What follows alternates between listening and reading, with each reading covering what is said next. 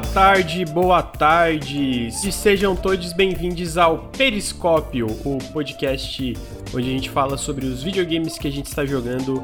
Eu estou aqui com meus amigos Henrique Antero. Olá, Henrique. Olá, tudo bem, chat? Tudo bem, pessoal que está ouvindo no feed? Olá, amigos da mesa, Lucas. Olá, Vinícius. Olá, amigo. Tudo certo? Tá tudo certo? Tá tudo certo. Não, eu tô. Certo. Tô meio lesado semana. Eu confesso que Tô fazendo muito vídeo e está sugando um pouquinho a minha alma, mas vamos que vamos.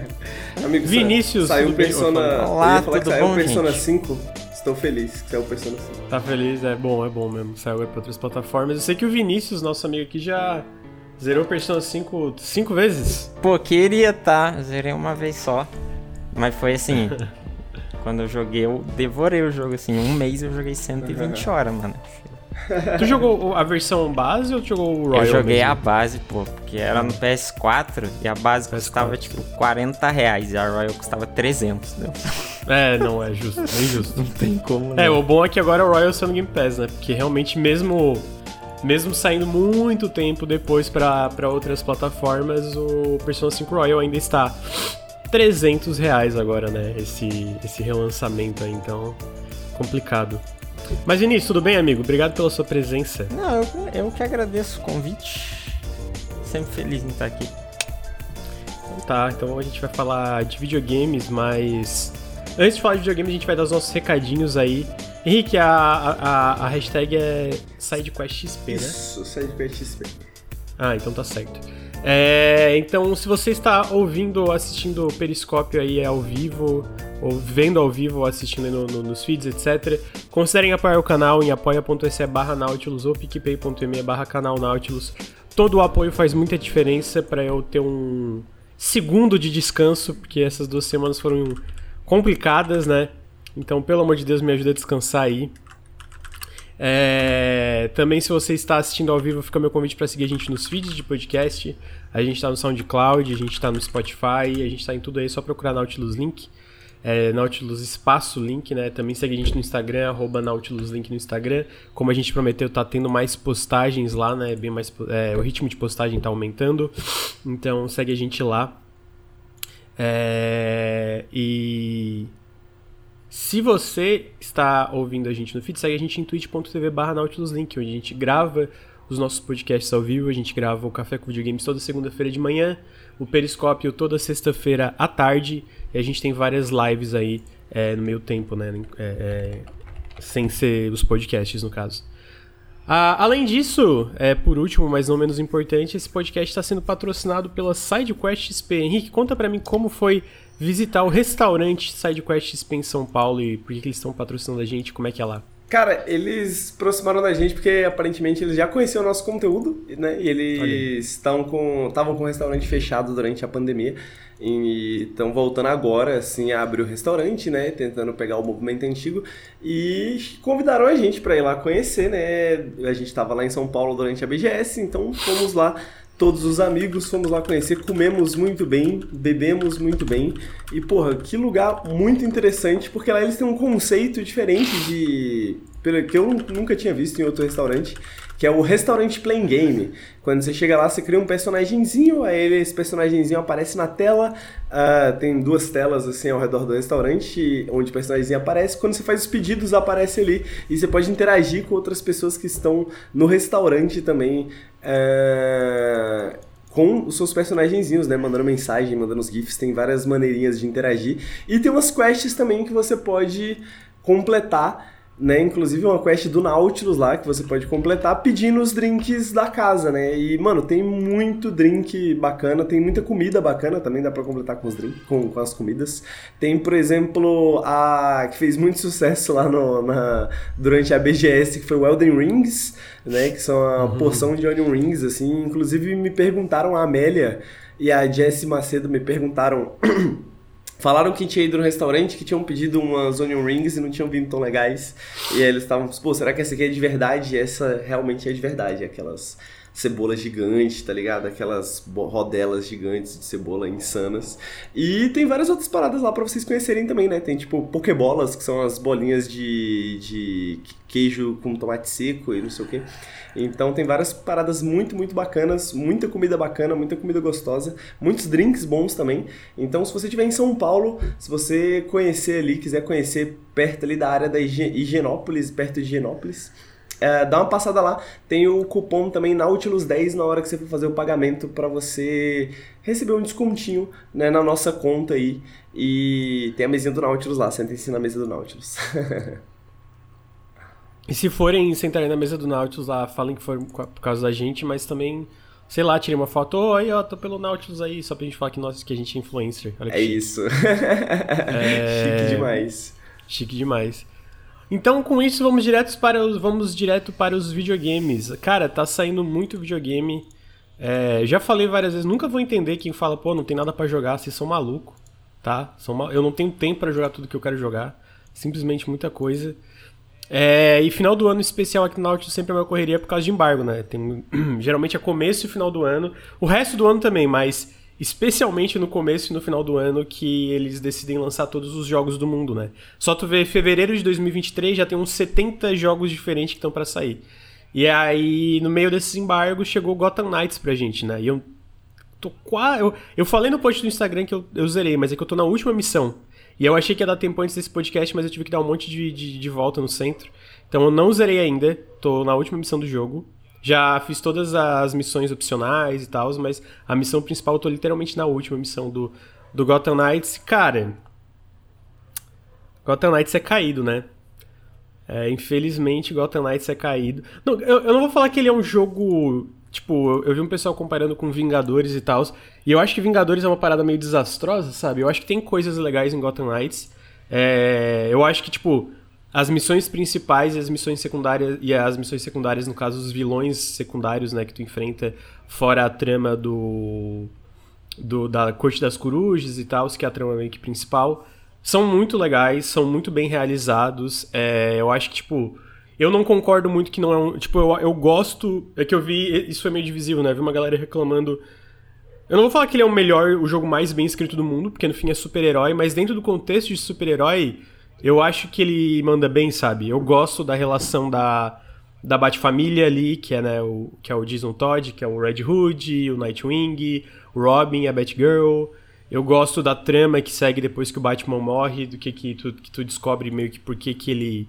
Exatamente por que, que ele morreu e tal. Uh, então eu acho que ele acerta em coisas. Eu gosto é, é, polêmico, mas eu não acho que foi um grande erro eles terem deixado de lado o sistema de combate que era baseado no, no, nos contra-ataques da, da série Arkham, sabe?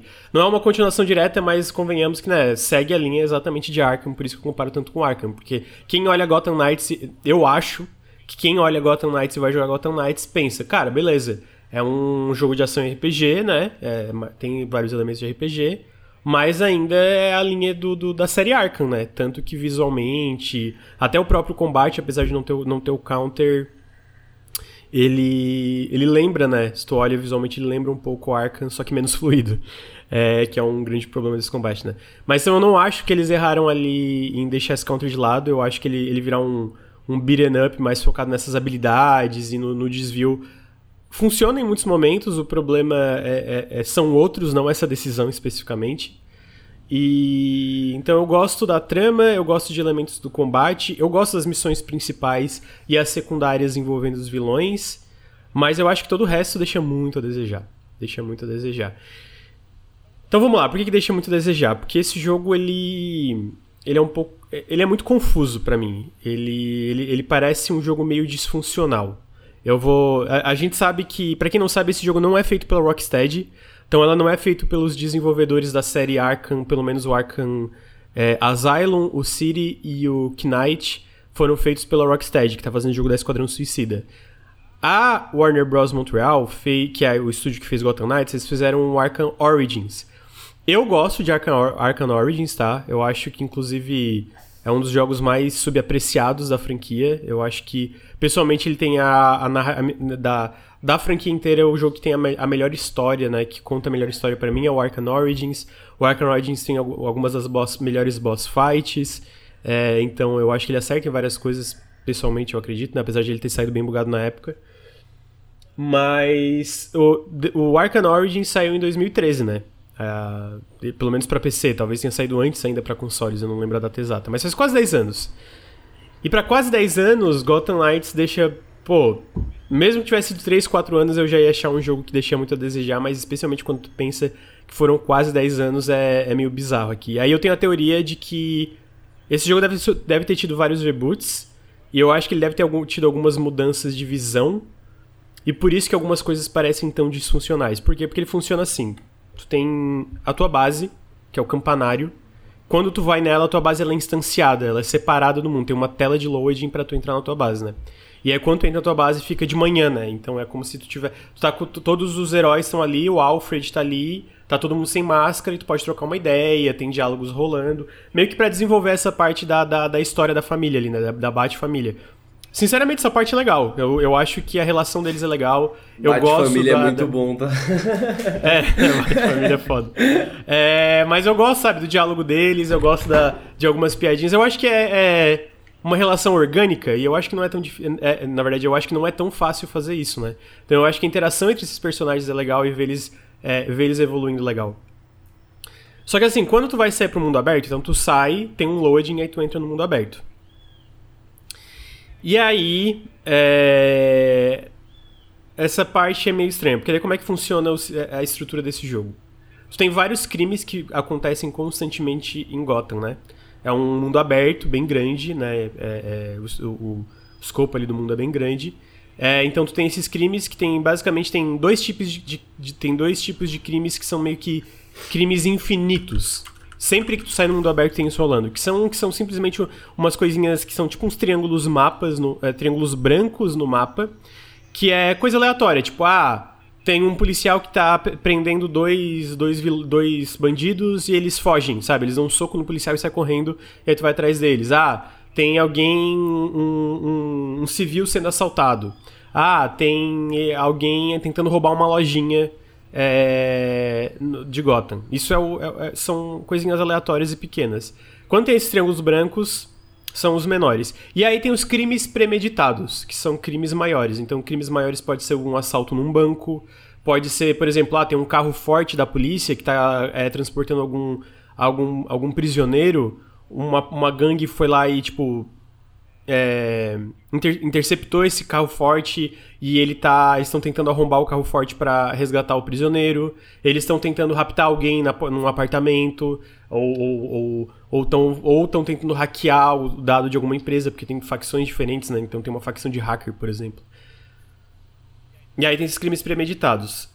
Só que os crimes premeditados tem uns que acontecem de forma aleatória. Só que geralmente tu, como é que funciona para esses crimes premeditados aparecerem no mapa? Que são esses triângulos vermelhos, né? Cada um com um íconezinho que representa um crime diferente. Tu tem que derrotar inimigos no mapa, que aí quando esses inimigos morrem, eles dropam um recurso chamado pistas, são pistas. Só que essas pistas são como se fossem vários iconezinhos de uma lupa vermelho que tu coleta. E aí vai enchendo uma barrinha. E essa barrinha, ah, tu enche uma barrinha quando tu vo... ó, tu, tu encheu cinco barrinhas dessa de pistas. Quando tu voltar pro campanário, tu, tu vai voltar pro campanário e tu vai sair pro mundo aberto diferente, vai spawnar cinco crimes premeditados no mundo. Deu para entender? É meio confuso, né? Mas esses, ba esses crimes premeditados, eles são, tipo, é, missões únicas com historinha e tudo? Ou não, são então, simplesmente é, são, são, são, aqui, são aleatórias, meio que, vamos dizer, é, é isso, são esses crimes aleatórios que ficam rotacionando. Mas, vamos lá, tem, é porque eu, eu, tô, eu, tô, eu tô indo por partes, porque eu, eu sinceramente acho um pouco confuso, eu demorei um pouco para entender exatamente. Beleza, tem esses crimes premeditados. Por que eu tô citando esses crimes premeditados? Basicamente, tu vai, então, tu explora o mundo aberto, tu derrota vilões, tu coleta as coisas que enchem uma barrinha, e depois, quando tu volta no mundo aberto de novo, quando tu volta para outra, pra outra patrulha, porque cada vez que tu volta pra tua base é de manhã e aí tu sai para patrulhar de noite. Aí quando tu volta, essas barrinhas que tu coletou vão ser crimes premeditados no mapa. E aí esse jogo, quando tu abre o menu dele, ele tem várias. várias. Na, na, vamos dizer, tipo uma aba de missões. E nessa aba de missões tem coisas diferentes. Tem os dossiês. Os dossiês são as missões principais. Então, por exemplo, é a missão principal do, da corte do. É, da corte das corujas e também o, o dossiê dos vilões que tu encontra. Então, por exemplo, tem o dossiê da Arlequina, tem o dossiê do Cara de Barro, tem o dossiê do, do Mr. Freeze, e é isso, só tem esses três vilões para além da, dos vilões que aparecem na trama principal. Uh, o que é uma coisa que eu achei um pouco decepcionante também. E tem mais coisas que eu acho decepcionante dentro dessa estrutura, a gente chega lá. Então, e aí. E aí, beleza, tem esses crimes premeditados. Só por que, que eu tô citando? Porque pra tu fazer esses dossiês, tu não precisa fazer as coisas do crime, dos crimes pre, premeditados necessariamente. Mas tem uma coisa chamada grau de cavaleiro na aba dessas missões. E isso eu não entendo, cara. Isso eu acho. É puro grind. E aí eu não, eu não eu, eu acho muito zoado. Porque eu, como eu falei, eu não acho que é uma decisão necessariamente errada ir pra Action RPG, pra Skill Tree ou qualquer coisa que seja, né? Pra esse tipo de Skill Tree especificamente. Eu acho que dava até para expandir certas questões do combate para não ficar tanto só no counter. Mas o grau de cavaleiro é basicamente uma dessas, dessas abas da aba de missões. Tem a aba de dossiês, tem a aba de desafios então tem vários desafios diferentes que tu pode resolver ao redor do mundo para tu ganhar XP, para tu ganhar recurso, para craftar é, coisas que tu faz ao redor do mundo aberto. E esse grau do cavaleiro que tu tem que fazer com cada personagem, o que, que tu tem que fazer? Para tu conseguir a habilidade básica de cada personagem de planar barra voar pelo cenário. Então, por exemplo, o Jason Todd, que é o Red Hood, eu não sei se vocês viram, ele, ele meio que pula no ar. Horrível. Ele tem um. Uhum um pulo mágico no ar, assim, né? O, o Nightwing, ele, ele meio que tem uma uma asa, tipo, não, não é uma não é uma é uma asa tecnológica tipo que pode Lightyear. sair voando. Tipo do Buzz Lightyear, obrigado. Nossa, perfeito. O Robin pode se teletransportar numa num, num, numa área, né? Não tem um tamanho ali que ele pode se teletransportar. E a Batgirl, ela usa de fato a capa do Batman, né? Ela usa a capa para planar pelo cenário. Vocês pensariam, ah, isso é básico, né? Tu vai ter desde o começo para tu poder explorar o mundo, afinal é um mundo aberto. Não, tu tem que resolver 10 crimes premeditados ao redor do mundo, derrotar 5 mini-chefes e fazer vários do, da, dos tutoriais de combate com cada um dos personagens individualmente. Então, tipo assim, quando tu upa com os personagens, é, eles upam tudo, tudo ao mesmo tempo. Todos, tipo, ah, tu, vai, tu pô pro nível 20 com o, o, Jason Todd, né? O Red Hood. Todos os teus personagens vão estar nível 20. Mas quando tu sair no mundo aberto com ele para explorar, se tu não fez esse negócio, tu vai ter que resolver 10 crimes premeditados e, várias, e, sei lá, às vezes tu não vai ter 10 crimes premeditados no mundo. Então tu vai resolver 5, tu vai voltar pra base, sair, resolver, sei lá, mais 3 às vezes, depois voltar pra base para chegar no 10. E aí tu vai derrotar os mini-chefes, etc. E aí tu tem que. Tu pode pensar, ah, eu só vou focar em um personagem. Pô, eu acho que se tu vai jogar single player como eu joguei, o legal é tu alternar. Porque eu acho que os personagens têm coisinhas legais de tu alternar, sabe? Ah, cansei de jogar um pouco com esse, quero, quero testar outra forma, porque eles são diferentes. É, sei lá, tipo, a Batgirl ela é muito focada no melee um a um, sabe? Ela, ela realmente é, tipo, mano a mano. O, Re o Red Hood, ele, ele é mano a mano também, mas ele tem muita habilidade de longa distância por causa das pistolas. O Robin é o melhor no, no na furtividade. E furtividade, ele também tem uns ataques mais. É, de, de, de, de, atacar em grupo, sabe? E o Nightwing, ele é, sai pulando por tudo, mano. O cara é um acrobata, né? Então, essa. É, é, e aí, essa parte que, que eu acho? Pra tu fazer a história principal, essas habilidades eu, eu não diria que são obrigatórias, mas são essenciais, sabe? Senão fica mais. O teu combate fica limitado, teu, tua exploração fica limitada, etc. Então, já é uma coisa que eu acho, pô, tu, já no começo do jogo tu já tem uma coisa que tu tem que grindar que eu acho desnecessária. E aí a gente vai para as missões principais. Eu acho que todas as missões principais e as missões é, secundárias envolvendo os vilões são bem legais. São bem legais. Elas são. Pelo menos as missões principais que, que contam história mesmo. Elas são bem dirigidas, elas têm várias set pieces legais. Elas são muito. Elas, elas se passam muito em ambientes internos no geral. E os ambientes internos são muito lindos nesse jogo, são muito bem construídos.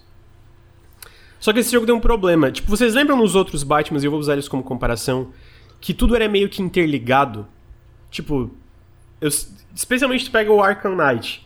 Meio que, ah, tu derrotou um vilão lá, tipo, tinha um efeito no mundo todo, sabe? Tinha um efeito dominó, tipo, todo mundo meio que comentava, e até, às vezes, até os outros vilões ou, ou partes do mapa mudavam permanentemente, sabe? Tipo, que eu lembrando de cabeça, no Arcanite tu tinha uma coisa com a Poison Ivy e mudava o cenário, tinha uma parte que ficava toda cheia de planta por causa da Poison Ivy e ficava lá para sempre, tá ligado? Então era essa parada orgânica. As missões principais de, Arca de, de Gotham Knights são todas instanciadas. Então, basicamente, vamos dar um exemplo. Tem uma missão que tu vai num hotel para investigar a Corte das Corujas. Tu vai no mundo aberto, pelo menos essa missão principal especificamente, tem a parte da missão secundária que ainda é mais estranho. Tu vai no mundo aberto, tu vai até o hotel, só que quando chega no hotel, tu não entra no hotel, tipo, sem loading e vai explorando. Tu passa por uma tela de loading e entra numa grande, tipo, uma fase. Como se fosse uma fase, sabe? Então essa parte, apesar das missões serem legais, eu acho que é meio estranho, especialmente quando tu pega como as secundárias funcionam. As secundárias funcionam como? Tu, ah, a Arlequina, ela tá desenvolvendo uma droga nova, que ela tá usando na população para fazer todo mundo, todo mundo ficar meio maluco. É, tem uma parte da, da missão dela que é assim. Aí tu resolve uma parte no mundo aberto, ah, tu tem que tu tem que é, é, é, destruir essa operação. A parte de destruir a operação é genérica. Tu vai numa parte do mapa, vai ter uma base com os inimigos, tu vai derrotar eles e fim. Tipo, não vai ter cutscene nada. E aí fala, ok, agora que tu derrotou a base, tu pode ir pra próxima etapa que tu vai encontrar a Arlequina. Aí tu volta pra tua base, sabe? Tu volta pra tua base, tu vai no computador, num menu, e aí tu aperta para iniciar a missão. E aí tu é teletransportado para uma Gotham diferente que tá todo mundo quebrando tudo. Ou uma missão do Mr. Freeze Multiverso. que ele tá tentando congelar. Oi? Multiverso, então. Não, é não, não é multiverso. É, tipo, é como se fosse essa Gotham, mas sabe, tipo, o que que me decepciona. Isso pode parecer um pouco de frescura, mas o que que me decepciona nisso é que não tem aquela parada de tu tá. Afet... Sinto que afetando o mundo à tua volta, tá ligado? Que tinha nos outros jogos da franquia Arkham. É. É, e até no próprio Arkham Origin, sabe? Tipo, que nem eu, eu citei aqui o Arkham Knight, cara, tinha uma parte do Arkham Knight que, porra, ficava tudo cheio de gás. E aí tu tinha que ir pela, por, por, pela, por cima da cidade, tá ligado? Tinha uma outra parte. Eu falei dessa da, da, da Poison Ivy. Porra, uma parte da cidade ficava cheia de planta. Então, tipo assim, é tudo instanciado, são essas fases, tá ligado?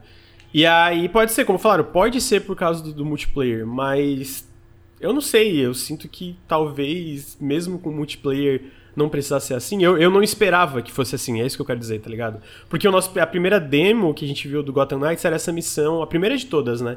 Era essa missão do Mr. Freeze que ele tá tentando congelar a cidade. E beleza, quando tu termina, tem gente comentando na rua: Nossa, tu viu o que aconteceu com o Mr. Freeze? Mas sabe, é tão. A, a construção. Mano, pensa, a cidade inteira congelada. A construção é um prédio, um arranha-céu, mano, que virou uma. A torre da Frozen, assim. Aí de repente aí, tu quer fazer outra missão e tá tudo de boa. É, tá tudo de boa, não tem nem um gelinho derretido ali, tá ligado?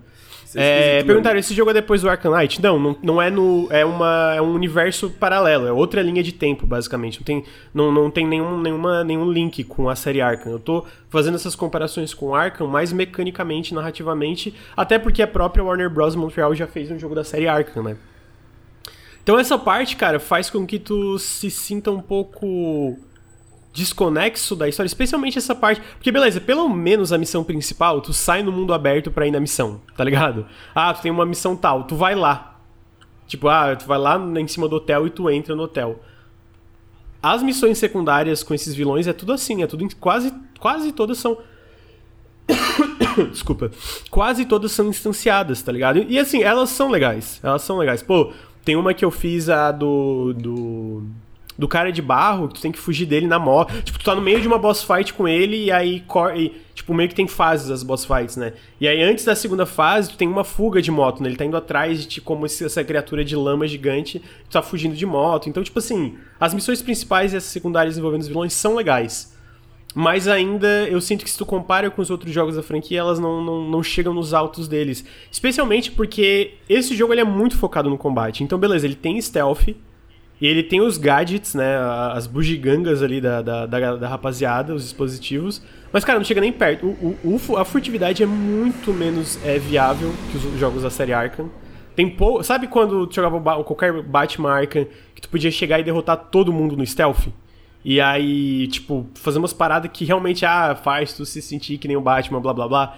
não tem mais isso aqui, tá ligado? Tu vai derrubar. É, beleza, algumas arenas tu vai poder derrubar todo mundo no stealth, mas no geral tu vai ser visto e aí tu vai sair na porrada com todo mundo, tá ligado? E aí a porradinha, cara, ela não, eu não acho ela ruim como muita gente criticou. Eu acho que os personagens funcionam de formas diferentes e tal. Eles têm as suas vantagens e desvantagens. Só que eu acho que ele fica muito monótono, tipo, acaba sendo muito soquinho, soquinho, soquinho, desviar, soquinho, soquinho, soquinho, sabe? Porque, especialmente mais pro.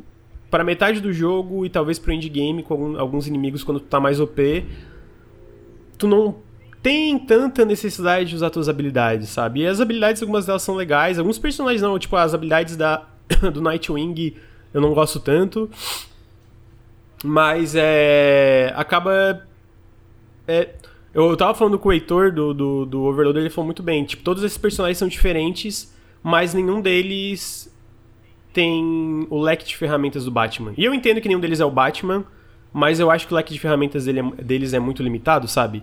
especialmente a parte de, de furtividade e dos, dos, dispositivos que eles podem usar. E aí isso prejudica as missões principais e secundárias, porque isso limita como elas funcionam também. Então tu ainda tem a parte de investigação, tu ainda tem a parte de quebra-cabeça, mas elas não têm a mesma profundidade que os outros jogos da franquia tinham, tá ligado? E eu até acho que apesar das boss fights serem legais, eu gosto das boss fights deste jogo, eu também fico triste que as boss fights no geral, quase, quase todas praticamente, perdem aquele elemento de quebra-cabeça que existia em algumas das boss fights da, da série Arkham, tá ligado? Que tu lutava um pouco, aí tu resolvia meio que era uma parada meio quebra-cabeça que tu tinha que descobrir o que, que tu tinha que fazer exatamente. Isso também se perde porque esse jogo é muito mais focado no combate, né? E aí entrando na parte de crafting, eu não sei porque o crafting desse jogo existe. Não tem estratégia, não... até onde eu cheguei, que nem falei, eu tô na última missão, é basicamente tu olha qual é a armadura e qual é o teu item de nível mais alto que tu pode craftar, enfim não pensa estrategicamente sobre o que, tu tá craftando e build diferente, tá ligado? Só, só vai craftar o último item. E, aí para quê, né? Pra que, que tu bota isso? É só tu ir lá e sempre pegar o último item. Porque geralmente quando tu pensa em crafting, pelo menos eu acho, a ideia é tu construir a tua build, né? E apesar de esteticamente ser legal tu fazer isso nesse jogo que tem muitas opções visuais diferentes pros personagens, mecanicamente é isso, cara. Tu não vai pensar, tipo, ah, essa arma tem um elemento de fogo e essa tem um elemento de choque. Vira só um lá, portão, quero... né? Tipo assim, só um bagulho é... pra te impedir de pegar a arma mais legal por enquanto. É, exatamente. Então. E aí, e aí é foda, porque eu vou falar que eu odiei esse jogo, não vou falar, mas eu acho que todos esses problemas são, porra, são problemas significativos, tá ligado? Então a história, a narrativa, tipo, o trama principal da Corte das Corujas eu achei bem legal. De verdade, eu achei legal. E tipo assim, eu eu nem sabia se eu ia necessariamente cobrir, mas eu fui jogando, jogando, jogando, falei, cara, eu quero falar desse jogo porque eu acho que o mundo que eles construíram aqui com a Bat-Família é legal, mas a forma que eles exploram esse mundo mecanicamente deixa muito a desejar, especialmente aí com a expectativa que, que vem junto desse jogo por causa do passado da franquia Arkham, tá ligado? Então, no geral, eu acho Gotham Knights, tipo, bem decepcionante, assim, bem decepcionante. Em defesa da Bat-família e dos Bat-costumes.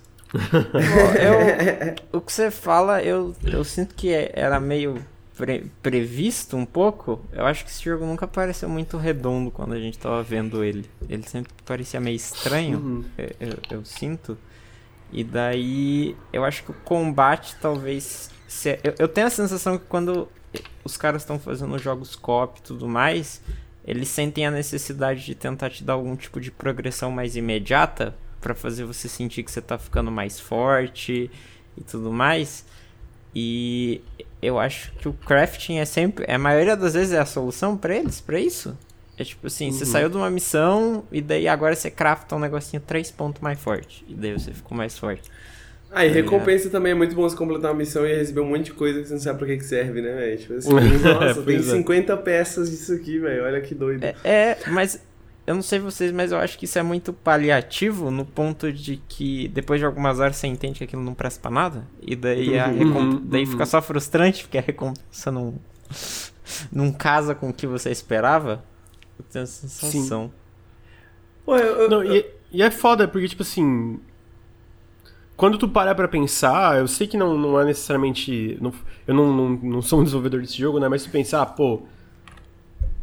Co-op tem várias formas de explorar o co-op, né? Tipo, como vai funcionar um jogo co-op. E a gente vê isso em centenas de jogos aí, é, explorando o co-op de tantas maneiras diferentes, né? Especialmente, tanto na, na no, âmbito de, de, jogos de grande produção, que, pô, tem uns jogos AAA que fazem co-op é, e multiplayer de formas bem únicas, né? Como também jogos indies que fazem co-op de formas bem únicas. E aí tu pensa, beleza, a gente tem o Batman aqui, pô, Batman tem furtividade, tem isso, isso, isso. O que, que a gente vai investir o nosso tempo? Num sistema de crafting? Ou, sei lá, um stealth mais elaborado que dá pra funcionar entre, com, tipo, sabe, com dois jogadores? Aí, tipo, a escolher ah, o sistema de crafting. E aí eu fico meio. Porra, na... tem, tem decisões aí na mesa de design que eu. E eu sei que não foi feito assim, né? Mas, sabe, no fim o resultado prático é esse, o resultado que tu vê, tipo, jogando. E aí é meio, porra, que merda. E isso me deixa triste, porque eu realmente acho que o mundo que eles fizeram, os personagens, é, a narrativa, pô, eu gosto, eu acho bom, tá ligado? Pelo menos pra padrão de super-herói, que, tipo, é aquela parada meio camp, é aquela parada meio exagerada, sabe? É, enfim, é, é super-herói, né? Eu não, não, não, sou, não, não tava entrando esperando, meu Deus do céu, o, maior, o próximo disco Elysium aqui. E eu acho que, pô, eles mandam muito bem. Eu gosto dos personagens que eles fizeram, eu gosto é, é, dos vilões, mas até essa parte dos, dos vilões é meio, é meio decepcionante, porque, beleza, eles fazem uma Arlequina legal, mas ela parece que essa Arlequina existe só nesse nessa side quest tem uma parte do, do jogo que ela entra na missão principal ali mas fora isso parece que ela existe nesse nessa cápsula que é essa side quest dela e fora isso ela não existe mais em Gotham. E aí porra isso eu acho muito triste tá ligado? Porque a ideia é da, da do, vamos dizer, do ecossistema de Gotham ali é todo esse, caos causado por todos esses super vilões completamente malucos, tá ligado? E como é que tu lida com tudo isso rolando ao mesmo tempo, né? Porque nunca, é, nunca é um vilão só que tá causando problema, digamos. E aí quando tu bota esses vilões diferentes nessas cápsulas diferentes, ainda mais quão legais muitas dessas missões são, e quão, pô, a atuação desses personagens de algumas das missões é tipo, que desperdício, tá ligado? É isso que eu é um pouco desperdício, assim. Então esse jogo me tipo, eu, eu quero, eu vou zerar ainda, né, que nem eu falei, eu tô na última missão, e eu fiz todas as sidequests dos vilões opcionais, então não é como se eu tivesse odiado o jogo. Mas eu acho que todos esses problemas, se fosse, sei lá, se fosse só o combate, se fosse só isso da estrutura, mas não sabe, quando tu junta tudo é é um jogo que deixa muito a desejar, cara. Eu acho que ele é muito frustrante, eu acho que ele é confuso às vezes. Eu acho que ele tem um grinding também, porque, tipo, esse lance tu pega níveis, né? e conforme tu pega níveis, tu pega esses itens mais fortes. E tipo assim, apesar do, do sistema de crafting funcionar de forma muito simples, que é, que é tu craftar o item mais forte de todos, se tu pega uma missão e ela fala, cara, essa missão é recomendada pro nível 25, tu tá nível 18 e tu vai na missão de nível 25, cara, tu não vai passar tu vai morrer, porque os inimigos vão ser uma esponja de dano, porque teus equipamentos não estão dando dano, tu não tá dando dano. Então esses equipamentos têm esse propósito, que nem o Henrique falou, meio que uma, um portão ali, tipo, ó, vai upar. Se não tá nível alto o suficiente, tem que explorar o mundo e upar fazendo essas missões completamente genéricas, que são essas missões dos crimes premeditados, tá ligado? Então é meio, é meio decepcionante, meio decepcionante. Porque as, quando tu realmente faz as missões principais, elas são boas. Mas tudo em volta disso não é tão bom, basicamente. Mano, eu sinto que esse jogo, tipo assim, se tivesse saído no Game Pass, por exemplo, assim, tá ligado? Eu jogaria, velho. Tipo, pô, perderia ele pô, no final mas daí, é, né, mesmo assim, sabe, eu acho que no fim tu, tu é, é, tempo é um recurso, tá ligado? E aí eu abro o Game Pass aqui e eu vejo, pô, tem a Plague Tale Requiem. Tem Persona. Tem Não, Persona 5 mas eu acho Royal. Que eu digo, mas eu acho que pelo co-op, tá ligado? Principalmente porque não Pô, mas é... mesmo no co Não, mas tipo assim, eu entendo o que tu quer dizer. E, e tipo, realmente, tu, tu, quando tu quebra essa barreira, fica mais estragável tu testar. E, e como eu falei, eu, eu, eu, acho que esse jogo no co-op seria divertido sim, porque eu me diverti uhum. com ele no single. Só que, de novo, tu olha o que, que tem do lado ali, pô, mesmo no co-op, tá ligado? Tem vários jogos ali que tu pode jogar co-op na, no, no, no, Game Pass, né? Tem Grounded, tem. É. É, o, o, que inclusive eu quero voltar, tem o. Tem Deep Rock. Sei lá, tem de PVP, tem o Chivalry 2 que eu tava jogando, tava me divertindo a beça, tem Valheim, o, eu acho que o Vinícius falou Valheim, né, Vinícius? Valheim, Deep Rock tem Game Pass. Deep Rock. Então, tipo assim, mesmo nessa questão, sabe, eu acho que. É, não sei se.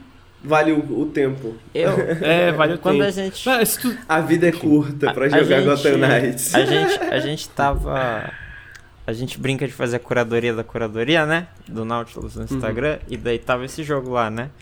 E daí veio. A gente esse... brinca, eu levo super a sério esse bagulho, velho. Nossa, não durmo até a curadoria sair.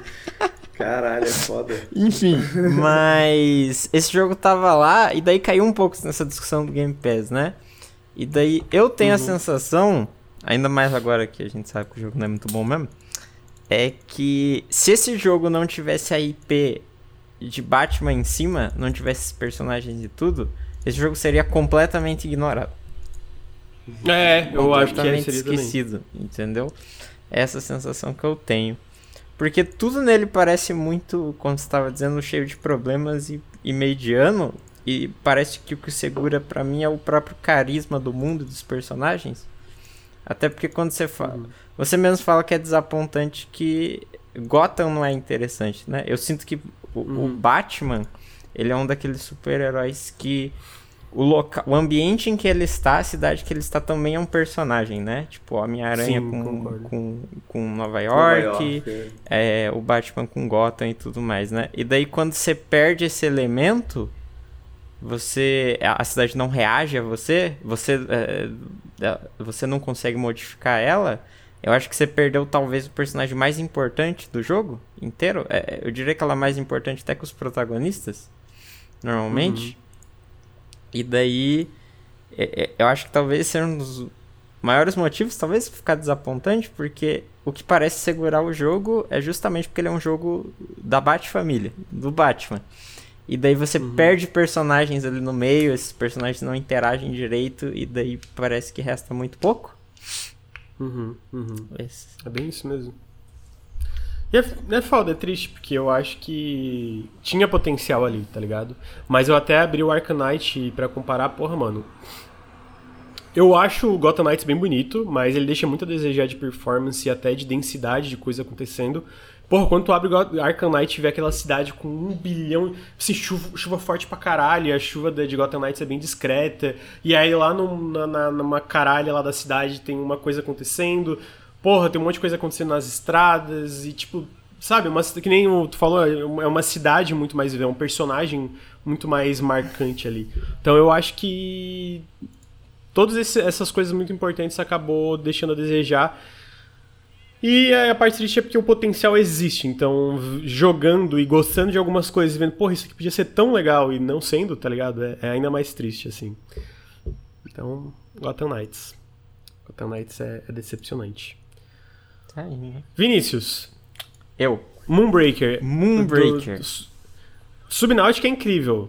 Pelo, eu, eu, joguei pouco. Eu joguei, eu, eu joguei Subnáutica. Um, esse jogo é dos caras do Subnáutica, né? Pra, pra é, começar por isso, então falando disso, né? Eu joguei umas 20 horas de Subnáutica, o primeiro. E, pô, eu acho que ele é muito bom. Acho que, tipo, nesses jogos de survival assim, ele me passa muito uma vibe de quando eu gostei de Spirit Fetter que uhum. era guiado com historinha, eu sinto que o... era a mesma coisa com o Subnáutica ali, né? Mas o Moonbreaker, o interessante é que ele não tem nada a ver com Subnáutica. eles deram é, então... uma guinada completa no que eles fazem depois de fazer dois Subnáutica. É... Eles decidiram por fazer um jogo tático que é PVP, velho. E daí esse jogo ele tá tentando simular jogos de tabuleiro, mas aqueles jogos tipo acho que em português a gente chama jogos de guerra, eu não tenho certeza, talvez o Henrique saiba melhor. É, tipo War Games, né, que são esses jogos meio de tabuleiro, mas mais focados justamente no, no combate, né, entre um jogador e outro, né. É, é. Gente, é bem rapidinho, tá? Eu vou ter que fazer o xizinho, vai, já vai, vai voltando, eu vou escutando no celular. Tá bom. Ok. Só pra... Tá bom. Então, você. É, é, tipo assim, ele tá tentando passar a vibe, passar a ideia que isso aqui é um jogo de tabuleiro desses, só que você tá jogando digitalmente, né? É tipo, tudo nele exala isso, né? É tipo, o, os personagens em si, eles não são animados de verdade, eles são miniaturas, como se fossem miniaturas de verdade, né?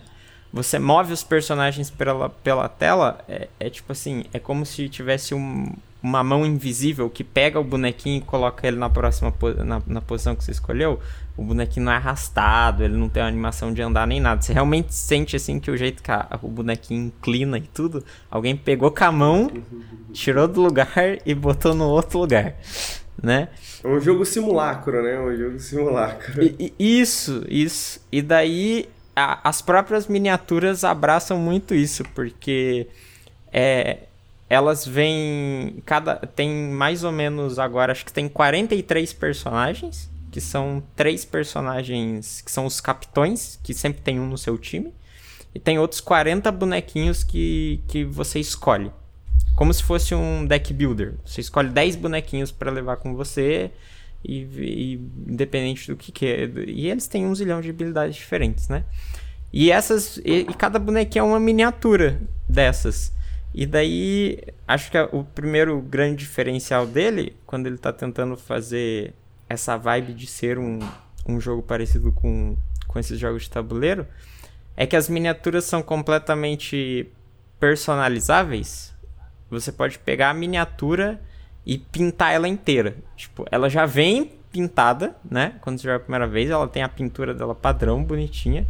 Mas você pode ir lá na miniatura, é, escolher criar uma nova pintura e daí você vai entrar no modo editor para pintar a miniatura. A miniatura vai estar tá toda cinza, assim, como se fosse de massinha. E daí você tem cores, você tem um pincel, você tem, tipo, você tem, entre aspas, máscara, tipo uma fita que você passa para para não deixar pegar em outro lugar quando você está pintando. E tem, ele tem um um misturador de cores, ele tem umas cores padrão para você, paleta de cores, daí ele deixa você criar paletas assim, sei lá, ele tem um, um cantinho lá você vai lá, clica no vermelho e pinta em vermelho. Daí você vai lá e pega o azul, clica no azul e pinta o azul em cima do vermelho e daí vira roxo. E daí você pode pegar o roxo e passar no seu no seu bonequinho, né? Pintar ele. E daí já essa parte, ela já gera toda uma personalização assim gigante, porque daí você pode criar quantas pinturas você quiser para todos os bonecos, absolutamente todos eles. E daí você passa mais essa sensação que o bonequinho é seu, sabe? É, eu joguei até agora umas 25 horas dele. Voltei. E eu pintei um bonequinho desse jogo, né? E eu levei tipo 4 horas para pintar um bonequinho. Caralho. Relativamente simples, né? Só que, tipo assim, é muito legal quando você pinta o bonequinho, quando você vai jogar, é tipo assim, o cara vai ver o seu bonequinho com as cores que você pintou. É tipo, não é mais as cores padrão, né? Você já consegue mostrar pra outra pessoa o trabalho que você fez. O e Taubaté fez um bonequinho do PT, né? O, o Taubaté e... fez um boneco do PT. e, e daí, o, o legal é que você cria um pouco de apego com o seu bonequinho daí. Por exemplo, o, o Taubaté é o. Ele, ele comprou o jogo também, né? Porque o jogo é PVP, daí você pode jogar com seus amigos. Eu joguei muito com o Taubaté até agora, né? E daí, tipo assim, pô, depois que eu, eu pintei meu bonequinho ele tava na minha equipe, eu ficava muito bravo quando o Taubaté matava o bonequinho que eu pintei, tá ligado? Porque. que foi? Eu gastei 4 horas pintando isso daqui você vai destruir ele, pô. Você tá de sacanagem, entendeu? E daí, tipo, tirando essa parte da pintura, tudo, você tem o jogo em si. E o jogo em si é um jogo tático. É, você tem basicamente cada. É, é um PVP 1v1. Cada jogador tem um, um capitão, um general, que é um boneco maior, grandão, com habilidades especiais. E vence quem destruir primeiro o capitão inimigo, né? Então, no momento você tem três capitões. Desses capitões, eles permitem que você jogue de maneiras diferentes, porque eles têm habilidades diferentes. Então, tipo, o que eu mais gosto de jogar até agora é um cara que é um holograma. E daí ele, ele é um pistoleiro feito de que é basicamente um holograma. E daí ele ataca a distância e ele bota minas no campo assim, né? Então, tipo assim, ele tem combos tipo assim, eu vou lá e gasto um de mana para botar uma mina né? E daí ele tem outra habilidade que eu gasto mais um de mana para puxar a mina para perto de um, de um inimigo, né? E daí a mina explode. Daí você tá dando no cara. Daí você tem outro personagem que é focado em corpo a corpo. Então ele é focado dar escudo pra ele mesmo, ruxar, chegar perto e bater, né? E daí o terceiro capitão, ele é focado em invocar um monte de bicho. Então, tipo assim, você invoca um bicho e daí você diminui o custo do bicho, daí você deixa o bicho atacar mais de uma vez no turno, sabe? Você, é, os três capitões que você tem até agora, eles mudam completamente o jeito que você joga. E, e você consegue personalizar. Às vezes você tá com os mesmos 10 bonequinhos padrões que tem de resto na sua equipe, mas mudar o capitão pode mudar completamente o jeito que você aborda a partida, que você joga a partida. Uhum. E daí eu gosto muito do jogo, eu gosto muito do jogo tático, né? E eu gosto muito dessa ideia do jogo porque ele é ele é tipo xadrez, velho. É, chegamos na comparação. Você... Xadrez 2 foi lançado. Xadrez agora com... você pode pintar os bonequinhos. então, porque o que acontece? Você tem. Sempre que você vai jogar, você tem recursos limitados e movimentos limitados, ataques limitados com os personagens, né? E você começa, quando você começa a entender o jogo, você começa a pensar, tá, eu vou fazer isso porque no próximo turno o cara vai fazer isso e daí no próximo eu vou fazer isso. Você começa a tentar fazer previsões do que vai acontecer, porque os, as partidas normalmente elas são muito, elas podem virar é, é contra você ou a favor de você muito rápido. É tipo assim, às vezes um turno que você faz besteira é o suficiente para você colocar tudo a perder. né? Pode crer. Caralho. Uhum. Então, tipo assim, você tá lá, e daí você tem lá seus 10 personagens e seu capitão, né? E daí, às vezes, você tá bem uhum. de vida e tudo. Eu tava jogando uma partida com o Taubaté, e daí, tipo assim, o, os, os capitães têm 15 de vida, né? E eu deixei o capitão do Taubaté com 7 de vida. E eu tava com 15 ainda, né? Só que, tipo Sim. assim, eu fiz escolhas, né? Eu tava jogando, e daí o, o que, que o Taubaté tava tentando fazer? Ele tava tentando destruir meus minions para depois bater no meu capitão, né? E o que, que eu estava fazendo? Dane-se os minions do Taubaté. Eu vou ruxar, bater com tudo, tentar matar o Taubaté o mais rápido possível, né? Matar o capitão dele o mais rápido possível. E daí, quando eu tomei essa decisão, chegou um momento que eu deixei ele com 7 de vida, mas é, chegou num turno que ele tinha o capitão dele, mais quatro bonecos no campo, e eu só tinha o meu capitão. Que eu matei todo uhum. mundo, todos os meus bonecos morreram para eu tentar matar ele, né? E daí, de repente, numa decisão de um turno que eu decidi ba continuar batendo nele ao invés de, de tentar eliminar os, os personagens secundários dele, a partida virou completamente. Em dois turnos, eu tava com 5 de vida e ele ainda tava com 7. e daí, tipo assim, cálculos errados. Daí você começa a fazer. Você começa a ver assim que é, é muito de alto risco o negócio, né? E daí, como é que vai funcionar mais ou menos? O jogo, você tem esses personagens e você gasta mana para invocar eles, né? Então você tem uma quantidade de mana limitada por turno. Ele funciona muito parecido com um deck builder, um card game. Eu ia falar isso, jogo de cartas. Nesses né? termos. Só que você troca o jogo de cartas por miniaturas, por bonequinhos né? Miniaturas e um tabuleiro, né? Onde você pode se mover por ali. E exatamente, exatamente. Então, você tem uma quantidade de mana que você ganha por, por turno. Ela vai de 0 até. Vai de 1 um até 7, né? E. Uhum. Daí você pode fazer concessões, tipo assim, você tem, você tem no máximo 7 de mana, só que a sua barrinha pode ir até 10 de mana, né? Então, tipo assim, se você joga um turno, dessas 7 de mana você gasta 4 e sobra 3, ele armazena esses 3 de mana pro próximo turno. Daí ele vai recuperar as 7 e vai somar as 3 que você tem. Daí você tem 10 pro próximo uhum. turno. Entendeu? Você pode fazer um certo gerenciamento de assim, hum, eu não vou gastar tudo agora aqui, porque no próximo turno tem um bicho muito forte que eu quero invocar. E eu quero invocar ele e já fazer um outro negócio. Então eu vou guardar mana. Né? E daí... Você usa mana para fazer, usar as habilidades dos, das miniaturas? Tá? Isso, isso. Você também faz isso. Você tem três tipos de personagem no jogo, basicamente.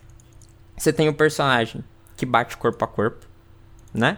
Que você precisa pegar a miniatura, mover ela pro lado da miniatura do, do oponente e executar o ataque, né? Toda miniatura, quando você bota ela no campo, ela tem uma ação de movimento, né? E uma ação de ataque. E isso é gratuito, você não gasta mana pra nada disso. E daí você tem, você tem miniaturas que atacam à distância, que é a mesma coisa, se move, pode se mover uma vez e atacar à distância. E daí quando você ataca à distância, ele funciona um pouco como XCOM. Você tem uma porcentagem de chance de você acertar o inimigo, né? Quanto mais longe você tá, mais difícil de você acertar. E também o cenário ele, ele bota obstáculos no seu caminho, né? Às vezes o bonequinho do cara tá atrás de um de, um, de uma caixa né? E daí essa caixa dá tipo uma proteção para ele, um tipo um, um meio escudo. E daí, como você vai atirar e tem que passar pela caixa para acertar ele, sei lá, sua porcentagem de chance de acertar cai em 30%, né?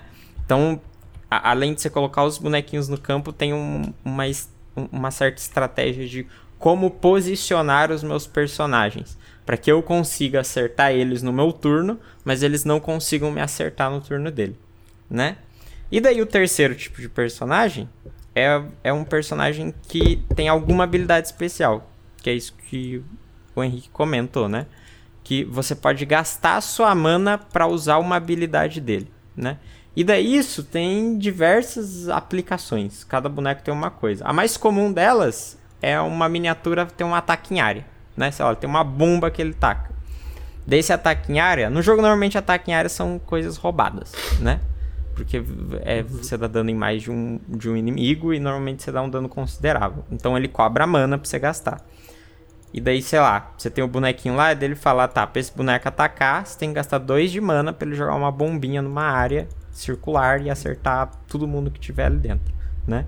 E daí você tem outro, por exemplo, personagem que ele é meio que suporte. Daí, tipo assim, ele pode gastar um de mana para aumentar a precisão do tiro de outro personagem perto dele, né? Pode ter outro personagem, você gasta um de mana para dar um escudo para ele, né? Tipo, você tem eh, o, o, gerenciamento de mana também entra nisso de eu posso botar um boneco novo no campo, eu posso tentar pegar um boneco novo do meu baralho, entre aspas, para me botar no campo, sacar um boneco e eu posso gastar mana para usar a habilidade desses personagens especiais, né? Então, tipo assim, quando você vai montar o seu deck de, de miniaturas, a, a, sua lista de miniaturas, você tem essa mesma ideia de deck builder, assim, que você tem que fazer uma curva de mana, digamos assim. Tipo assim, eu não posso pegar e decidir que eu vou botar todos os bonecos mais fortes, né? Porque eu não vou ter mana o suficiente uhum. para invocar todo mundo né? Ao mesmo tempo, eu também não posso decidir pegar só esses bonecos especiais que estão dando, dando dano em área, porque também, se eu pegar só eles, vai faltar mana no fim das contas, porque todo mundo vai ter que gastar mana para atacar e eu não vou conseguir atacar com quase ninguém. Ou quando eu atacar, eu não posso invocar ninguém. Então você tem essa esse gerenciamento que você tem que fazer dos personagens, né? Uhum. É, ficou alguma. Eu sei que é confuso, ficou alguma dúvida muito grande até agora? Não, acho que eu tô entendendo. É? Sim. Tá. E daí, você é jogado nesses mapas que tem obstáculos e tudo, né? E daí, no momento, o jogo tá em acesso antecipado, né? Então, Sim. ele tem quatro mapas, se eu não me engano. E assim, visualmente, os mapas são muito diferentes entre si, né? você tem lá um lugar que é tipo. É, é, tipo uma fábrica. Daí você tem um outro que é uma estação de pouso. Você tem outro que é meio que um, um pântano. Você tem coisas diferentes, né? Mas na prática, os mapas hoje, eles. Tirando o posicionamento das coisas, eles têm mecânicas muito. basicamente idênticas entre si, né? É basicamente, você se esconde atrás de uma coisa e diminui a porcentagem do cara. Você se esconde atrás de uma coisa e ele sai da visão do, do, do personagem. para ele não conseguir atacar esse tipo de coisa. Tipo, você não tem ainda. É, ah, esse aqui é um terreno elevado. Ou aqui tem lama e o boneco se mexe mais devagar. É, os, os mapas não tem nada do tipo ainda. Eu, eu vi eles respondendo que eles pretendem adicionar esse tipo de complexidade. Mas eles ainda não botaram nada do tipo, né? E daí, sim, eu, eu gosto muito do jogo até agora, dessas 20 e poucas horas que eu joguei, porque eu acho que tem uma, uma carência de jogos táticos que são PVP para se jogar. Acho que são uhum. poucos que existem. Eu gosto. Eu tô tentando lembrar, no geral é mais, pelo menos os grandes é tipo, sei lá, XCOM, Into é, the Breach, todas essas paradas é. O XCOM tinha lembrar... um multiplayer, né? Mas ele era meio morto. É. O único que eu consigo lembrar, um que eu joguei bastante, inclusive, é, é um que começava com D, era tipo DY alguma coisa. Eu sei que a arte é do Glauber Kotak. Do Elist? Do Elist, isso mesmo. Uhum. Do Elist, que é a arte do Glauber Kotak, que ele era um pouco nessa pegada de ser meio que um tabuleiro, só que ele é aquele tabuleiro bem mais simples, né? Que tipo, são umas fileiras de hexágonos e você meio que lidava com aquelas três linhas, assim. E também pegava isso, né? De você ter um pouco de cartas e ter essas artes muito foda do Glauber Kotak, que eram as pixel art muito insana, né? É, mas eu, eu, literalmente o único que eu consigo lembrar que tinha essa ideia de ser um jogo multiplayer, competitivo, online, né, tático e tal, que não seja um auto chess também, né, que tem auto chess, mas é outra parada, né. Uhum. Uhum. E daí eu, eu, eu, sinto que atualmente o jogo, mesmo ele estando em early access incompleto, ele cobre muito dessa. Se você gosta muito de jogo tático, sabe? E às vezes uhum. a máquina pode ficar meio maçante, né? É muito legal jogar com outras pessoas, porque é, é, sempre bem imprevisível o que pode acontecer, o que a pessoa pode fazer e tudo mais, né? E eu acho que o jeito que o jogo tá feito agora é ele é, você tem uma certa curva de aprendizado, mas você não necessariamente sente que se você pegar uma pessoa que jogou muito mais horas, ela vai simplesmente te destruir sabe? É tipo E os bonequinhos, isso não conta assim? Como é que você libera os bonequinhos? Pá? Então. Não sei se você falou, às vezes eu não. Então, isso, isso é um pouquinho do elefante na sala, né? Porque o jogo, eles, eles avisaram antes de lançar que eles pretendem que esse jogo ele seja um negócio transmídia, gigante e que, sabe, que, que, que seja meio que um jogo como serviço, né? Tanto que agora quando o jogo lançou, é, esse jogo tem uma história, né? Ela, ele não tem uma campanha nem nada, mas ele tem um. Ele tem uma lore, né? E daí, dá pra ver que eles estão investindo muito nessa ideia de transmídia e tudo, porque eles querem transformar isso como um jogo como serviço. Jogo que tenha. Tanto que hoje, você compra o jogo hoje, ele tem uma loja dentro dele, certo? O que que acontece? Uhum. As miniaturas são liberadas do mesmo jeito que você libera miniaturas de um jogo de carta. Tipo, Hearthstone, Legends of Runeterra, esse tipo de jogo, Magic e tal, basicamente tem um boost, né? Um booster que vem três miniaturas dentro dele e elas são aleatórias, né? Pode vir repetida e tudo, e você abre ele para pegar o para pegar bonequinhos, né? E daí você tem uma moeda para comprar essa esses boosters. A moeda tem a moeda do jogo que você ganha jogando mesmo e tem uma moeda paga. Hoje já, o jogo já lançou com a moeda paga, né? Isso em um primeiro momento parecia uma desgraça, mas não é exatamente assim, pelo menos não agora, né? Porque eles falam que eles pretendem que esse jogo, depois de daqui uns dois anos, quando eles estiverem tirando ele do Early Access, ele vire free to play, né? E daí eu suponho que essa loja em algum momento pode se tornar predatória, né? Hoje ela não é. Que acontece muito, né? Com o jogo assim. Isso, isso. O jogo é pago. O jogo é pago. Ele tá custando acho que 50 reais. Só que, que eu... Mas é só nesse período de acesso antecipado, né? Tipo, depois, depois é, pra, é, Eles falam que provavelmente vai ser free to play, né? E daí o que, o que acontece? Hoje, a loja, eu sinto que ela tá muito mais implementada do que pensada. Ela tá implementada em termos de fizemos a loja estar tá dentro do jogo, do que você precisa usar a loja para pegar bonecos e ganhar. O que, que acontece? Uhum. Você compra o jogo agora. É, os três capitões que tem, esses três personagens principais, eles automaticamente já vêm todos liberados. E eles já falaram que a cada update novo que sair, que vier um capitão novo, esse cara vai vir diretamente liberado. Você não precisa pegar ele em, em caixinha e nem nada, né? E os outros personagens, que quando você abre o jogo eles estão bloqueados, eles são atualmente muito fáceis de pegar. Porque o que acontece? Quando você compra o, o, o jogo agora, ele automaticamente dá 10 desses boosters, certo? E daí quando você abre esses uhum. boosters, é tipo assim, você praticamente já pega todos os personagens que tem só com só com esses que ele te dá no começo. E se você joga mais umas 5 horas, você já ganha moedinha e booster o suficiente para tipo assim, se você está com 5, 6 horas de jogo, você já tem todos os bonecos. Entendeu? Hum, é tipo assim, não existe um ponto para você comprar é, os boosters hoje. Porque os bonecos já vêm facilmente liberados, né? Eles chegaram a ter é, um, pro, um, um, um probleminha aí com essa monetização na primeira semana. Porque além do modo PVP, eles botaram o modo roguelike dentro do jogo, né? Que você tem que ganhar seis missões seguidas, né?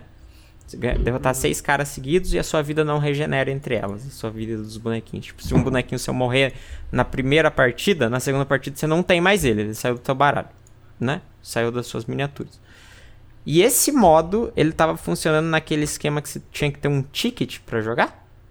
Sabe? Uhum. Igual no Hearthstone. Igual no Hearthstone. E daí, eles, o que eles estavam fazendo é, se você compra o jogo, você ganha 15 tickets automaticamente, né? E, você, e se você entrar na loja todo dia, abrir o jogo e entrar na loja todo dia, todo dia ele te dá um ticket de graça, né? Mesmo assim, é meio limitante, né? E daí que na primeira semana já teve muita reclamação e daí faz, faz uma semana agora eles lançaram um patch que eles arrancaram fora o ticket, né? Eles falaram, tá, não, não vamos mais vender ticket pra loja nem nada. Esse modo agora é completamente livre, né? Você joga quanto quiser, não, não, não precisa se preocupar. Então eu sinto que de momento eles não estão eles não estão querendo fazer você gastar mais dinheiro para pegar bonequinhos? Se é que isso faz sentido. Tipo assim, ele tem um passe de batalha dentro dele, mas o passe de batalha é gratuito. Não tem como comprar, sei lá, boost de XP pro passe de batalha, né? A única coisa que dá pra comprar é realmente o, o pacote de miniaturas que pode vir. E ele é completamente desnecessário, porque você libera todos os bonequinhos muito rápido, né? É, todas as coisas cosméticas do jogo até agora estão dentro do passe, então o único jeito de você pegar elas é você jogando, né? Pegar cor de tinta nova, pegar adesivo para botar nas miniaturas, tá tudo ali dentro. Então, sim, eu sinto que talvez se você pensar assim, pô, já que vai sair free to play em algum momento, eu vou esperar o free to play, né? Talvez Às não. Vezes quando sai o free to play, né? Talvez não seja uma boa escolha. Porque eu sinto que quando sair o free to play, eles não vão te dar tudo isso. Você vai ficar uhum. extremamente limitado, né? E eu sinto que esse é um tipo de jogo que. Igual todo jogo de carta, que você tem. Que você tem online hoje, Hearthstone, Runeterra e tudo. Existe um limite até onde você consegue jogar sem gastar dinheiro, né? E, tipo assim, chega um uhum. momento que existe um meta, existe certos bonecos que estão mais fortes, certas composições. E se você não tiver os bonequinhos, você não consegue chegar lá, né? E daí eu sinto que se. Talvez quando virar free to play, isso vire um problema. Hoje não é. Hoje é bem tranquilo, né? Eu, eu sinto que tem mais empresas nesse negócio, tipo, ah, no, a gente no futuro vai lançar free to play, mas vai lançar um acesso antecipado pago que vai te dar, tipo, tudo isso e quando virar free to play vai ser muito mais trabalhoso para tu pegar, uhum. cosmético. Pô, é um modelo muito razoável, né, velho? Uhum.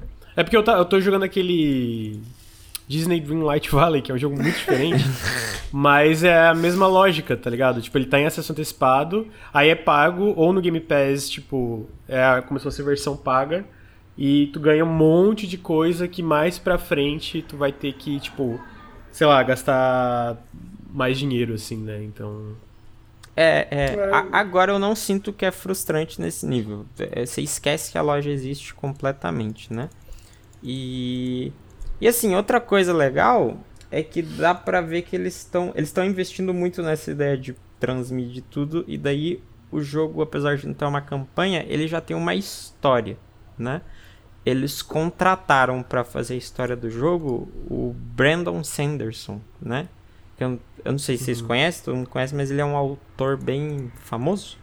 Bem famoso. Né? É tipo, tem, tem. Hoje estavam falando lá no grupo até que tem tem uns gringos que chama ele do novo Tolkien, o que eu acho que é um exagero, mas. Tá porra. mas. Vamos com calma, é, com é, calma. Eu, eu já li alguns livros do, do Brandon Sanderson. Aqui no, no Brasil eu acho que ele é mais conhecido por, pela série Mistborn. Mist, né? né? É Mistborn. Eu li, eu li seis livros desses livros dele e realmente, assim.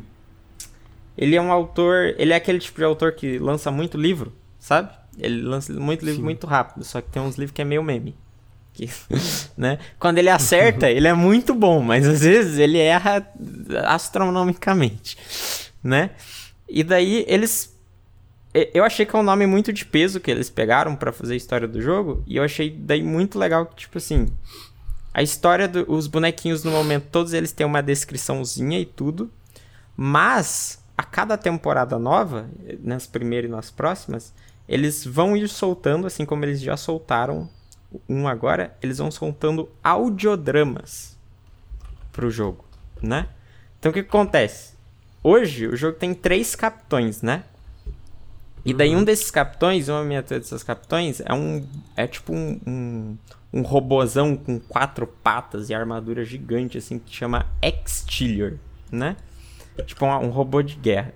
E daí eles fizeram um audiodrama de 30 minutos para apresentar esse boneco. Entendeu? Porra. Então, tipo assim, se você entra dentro do jogo hoje, ele tem um player tipo de podcast no topo, assim, da tela. Cara. E você pode. E... Aí tu escuta enquanto joga? Dá, dá para escutar enquanto joga. Caralho, brincou, e daí, Caralho. E daí, esse, isso também, é, assim, o audiodrama em si, eu recomendaria ele, porque ele é muito bom, tá? Eu recomendaria ele, mesmo que você não vá jogar o jogo. Que você não vá comprar Caralho. o jogo. Tá? Porque ele tá. Ele, ele, ele, é meio que. Ele tá no Spotify, tá, tá em todas as plataformas de, de streaming de áudio hoje, né? Pra escutar. Uhum. E daí, tipo assim, esse primeiro é 30 minutinhos contando a história desse, de, desse capitão aí, né? E daí a história desse capitão, basicamente, o simples é tipo assim, ele era um robô daqueles programado pra guerra, e daí ele se libertou, ficou independente, virou tipo o robô de guerra paladino, né?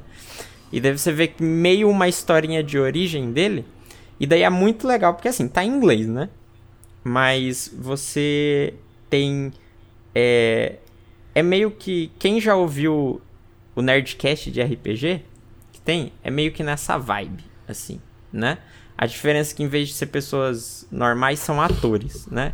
Então, todos uhum. os personagens que estão ali falando são atores com vozes diferentes, fazendo os papéis e tudo. E tem trilha sonora e tem efeito sonoro de fundo, sei lá, se o. Se o tem, tem um momento no, nesse audiodrama que eles estão escondidos é, num porão e daí, e daí tem uns caras andando no, no, no, no, no piso, assim, em cima deles, né?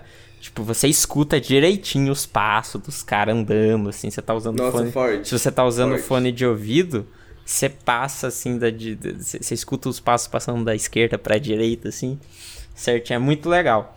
E daí, a vantagem é que se você comprou o jogo e você escutar lá dentro é o script né? As legendas do audiodrama estão dentro do player de, de, de podcast dentro do jogo, Nossa, né? insano. Então, tipo assim, tá em inglês, mas você não, não manja de inglês suficiente para escutar o negócio, né?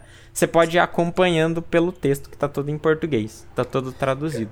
Né? Cara, muito legal, porque quando eu escuto esses bagulhos de transmídia, eu sempre fico desconfiado, assim, honestamente, sabe? Mas, assim, porra, trouxeram um autor de ficção científica conceituado, né? Estão fazendo esse um audiodrama, né? Tipo um podcast ficcional. Pô, muito maneiro, cara, muito maneiro mesmo. Fiquei mais uhum. interessado ainda. Não imaginei que eu seria a pessoa que ficaria interessada pelo lore, mas estou me tornando essa pessoa lentamente. É, é, eu, eu tava escutando o Brandon Santos, acho que deu uma entrevista pra IGN sobre o jogo, né? E ele tava falando que basicamente a as mecânicas vêm antes, né? Então, tipo assim, os caras fazem todo o boneco, como ele vai funcionar no jogo e tudo. E daí o Brandon Sanderson vem depois e fala, tá, como é que ele funciona no jogo? Quais são as habilidades dele tudo. E ao redor disso, ele cria a história, né? Legal. Do, ah, do audiodrama. Não é o jogo que pega a história do Brandon Sanderson e adapta. Ele até dá uma cutucada no, no George Martin. que o George Martin foi lá, cus, cuspiu meia dúzia de página pro Elden Ring e você nem entende no que, que ele fez e o que, que ele não fez, né? Qual é, cara? É, sacanagem, velho. O cara ficou com muita inveja do, do, Jorge. Fala, me, dê, vê um projeto de videogame, me vê um projeto de videogame que eu quero entrar nessa também. Eu vou fazer direto é, daqui. Pô, é, porque eu acho que ele comentou publicamente isso, inclusive. Sim, sim, sim. E daí, tipo, o que eu posso dizer é que é tipo assim, é muito bom até agora, né? Eu, é, eu, eu pelo que eu li, eles querem tipo publicar, se der muito certo, quadrinho, livro e tudo, porque o audiodrama ele não, ele não é um audiobook, né? Ele não parece com um livro, né? O Brandon não escreveu tipo assim: "Ah, o boneco entrou pela porta, ah, tava sim. com cheiro de. Não, sabe? É os personagens falando e os barulhos do lugar acontecendo, né? As coisas e, acontecendo ali, né? Exatamente, é, de, é desse jeito. E daí eu achei muito legal essa parte até agora. Da história e uhum. tudo. E daí eles já anunciaram, por exemplo, que com o segundo update que vai vir, o outro capitão, que é um pistoleiro holograma, vai ter a história dele, vai ter um audiodrama dele agora, né? E daí, tipo, essa parte eu já achei super interessante. Eu torço para que continue dando certo. uhum. Que eu achei muito legal. Né? E daí eu acho que isso cria. Isso cria um. Também um certo apego maior com os próprios personagens, né? Porque, tipo, eu, esse, esse capitão aí que é o. A, o, a máquina de guerra aí do, do audiodrama eu achei ele meio caído de jogar. Eu não gostei de jogar com ele, né? Mas daí eu escutei o audiodrama e daí eu fiquei. Não, pô, mas esse cara é brabo, mano. Esse cara, esse cara é muito bom, né? Daí eu falei, deixa eu criar um, um deck de miniaturas agora para jogar com esse cara. Porque eu preciso. Ah, legal, é porque daí faz tu ficar investido, né, no... no nos personagens, na, na, né, nos personagens. E, exatamente. E daí, tipo, por exemplo, agora, o que eu mais gostei de jogar foi esse cara que é o holograma, né? E daí agora eu tô super curioso para ouvir o audiodrama de estreia, porque eu falei, o cara é um holograma, mano. Como ele é um holograma? É. Como isso funciona? Como que chegou? Como chegamos a esse ponto? Exatamente, porque ele a, a, história toda em si eu achei muito legal, que tem muito essa pegada do Brandon Sanderson mesmo. Que é esse negócio meio que de ficção científica, mas ao mesmo tempo é, é, é, é fantasia mesmo, pesada, sabe? É tipo assim, ele tá misturando coisas medievais com coisas uh, de tecnologia muito avançada, assim. Então, ao mesmo tempo, uhum. você tem um, um cara que tem uma, uma arma de energia gigantesca e daí do outro lado você tem um cara com duas espadinhas, tá ligado? Eu sinto uma Sai batendo meio, nos outros. E... Meio Warhammer, né? Uhum, uhum. Um, um pouco disso. É, eu vi gente. Ah, e, e... Pode falar. Eu, eu só ia comentar que o Warhammer também vem dessa, dessa parada, né? De jogos de miniaturas, né? E tal, no, no, nos anos 70, né? Um bagulho assim. Uhum. É, o, o, o 40k, né? E então eu, eu, não sei se as similaridades são só são só visuais ou se tem tipo, pô, grande Warhammer, né, nos inspirando. Eu, eu, é, eu vi gente comparando assim falando, é, pô, esse jogo é basicamente o jogo do Warhammer, só que eles fizeram uma IP genérica, né, para não ter que usar Warhammer, né? Warhammer. Eu vi gente pegando no pé assim. Eu acho que de momento é, tá super bem feito, assim. De, de tipo. É, eles estão investindo muito na historinha e nos negócios e tudo, além da, da gameplay, né? É tipo assim, uhum. as críticas que eu faço hoje ao jogo, porque ele não tá perfeito, né? Tipo, ele tem uns problemas ainda de é, coisa de early access que você sente que falta, né? Tipo assim, uhum. você pinta o seu bonequinho, né? Pô, teve, teve, eu pintei o bonequinho e daí uh, o, o Taubaté, por exemplo, achou o bonequinho super legal, né? O bonequinho que eu pintei, daí a gente falou, pô, não tem como eu te passar a pintura, né? Tipo assim, hum. eu pintei e fica só comigo. Não tem como eu te dar a pintura. E daí, tipo, falta isso, por exemplo, que eles falaram que eles pretendem implementar. Tipo um workshop, assim, que alguém pinta. Porque você vai no Discord deles, assim. Eu não sou nenhum artista, né? Então eu pintei o bonequinho lá. Mas eu não sou um deus da sombra, da luz, dos negócios, né? Mas assim, você vai no Discord dos caras, tem uns negócios assim absurdo. absurdo. Eu, eu, eu olhei um assim, um dos capitões é uma menina montada num sapo gigante, meio Naruto, assim, né? E, e o cara pintou o sapo de uma maneira inacreditável, assim. Eu fiquei. Eu falei, mano. Tem uma galera que é absurda, né? E, e a ferramenta é muito poderosa, parece, né? Então dá pra fazer, deve dar pra fazer umas coisas surreal, assim. Pô, é, eu, eu sinto que ela é muito escalável, assim, né? É tipo assim, se você é meio leigo, tipo nós, não é artista, né? Uhum. Você provavelmente vai usar as paletas de cores meio que já tem, né? E daí, tipo, você Sim. vai no passe desbloqueando, desbloqueando paletas de cores novas para usar elas, né? E daí, tipo assim, eu quando Sim. tava pintando, o máximo que eu era capaz de fazer, quando eu tava misturando as corzinhas lá, pra gerar a corzinha nova, era tipo assim. Pô, tem vermelho aqui, né? Mas eu queria um vermelho mais claro. Eu ia lá e misturava vermelho com branco. eu quero, pô, mas eu queria um, um azul mais escuro. Eu misturava azul com preto. Eu me limitava a isso, entendeu? Mas, por exemplo, o, o, o, Taubaté, o Taubaté já é um artista renomado, né? E daí, e daí o Taubaté tá assim, ah não, pô, não tem essa cor aqui. Daí o Taubaté sabe teoria da cor e o caramba todo, ele vai lá, mistura três cores diferentes e tira a cor que ele quer enfim, cores infinitas, né? Pô, mas eu, eu, vou dar aí um arte para idiotas. Tem um Color Wheel, uma roda de cor da Adobe, que é um site que você, mano, é perfeito. Tudo que você precisar de cor, de teoria de cor, você nunca vai precisar aprender. é, é, é, tá aí, né? Mas, tipo, é, é, é tipo. É interessante que, tipo assim, ele te dá ferramentas o suficiente pra, se você quer leigo, pintar legal até, né? Só que, tipo uhum. tipo assim, se você manja do negócio já, você consegue fazer uns negócios bem mais absurdos, assim, né? Ele tem ferramentas legais, tipo assim, sei lá, você tá pintando a capa do boneco, você tem uma opção que você ativa e não importa se você passar o mouse fora da capa do boneco, ele não vai pintar fora da capa, entendeu? Você não precisa se preocupar com esse tipo de coisa, por exemplo. Mas eu sinto que ele falta uns negocinhos ainda. Assim, tipo, o, o Taubaté mesmo tava fazendo lá o boneco do PT, né? E daí ele queria fazer uma estrela, né? E daí não tem como Sim. fazer linha reta no momento. É tipo assim, a linha reta tem que rolar no, no, no talento ali, entendeu? E, e, daí, tipo assim, o tal. Eu, eu não ia conseguir, a minha linha ia ser aquela treme, tremida, assim, sabe? É, é, não, é exatamente isso. Tipo, o Taubaté ainda fez, eu diria que muito bem, entendeu? Eu, quando tava pintando meu boneco, eu, eu tentei fazer uma estrela e daí, impossível. É simplesmente... Tem que ter uns durex, né, velho? Pra você poder colar uns durex, assim, poder... É, algo assim. Eu não me importaria se eles dessem uma opção de fazer linha reta. Sim, né? Por, por, mim, podia ter, né? E daí é, é, tem esses negocinhos com as pinturas. E daí eu acho que talvez o maior problema do jogo para mim agora é que por ser um jogo de estratégia PVP, ele tá dependendo demais do RNG às vezes. Porque, tipo, quando você começa uma partida, você ganha habilidades que vêm através. Tipo, talentos que você pode usar durante a partida que vem através de RNG. E os bonequinhos que você começa a partida, tirando seu capitão, os que você saca no começo, é aleatório também. Ele pega aleatório dos 10, ele pega, ele pega 3 e bota na sua mão, né?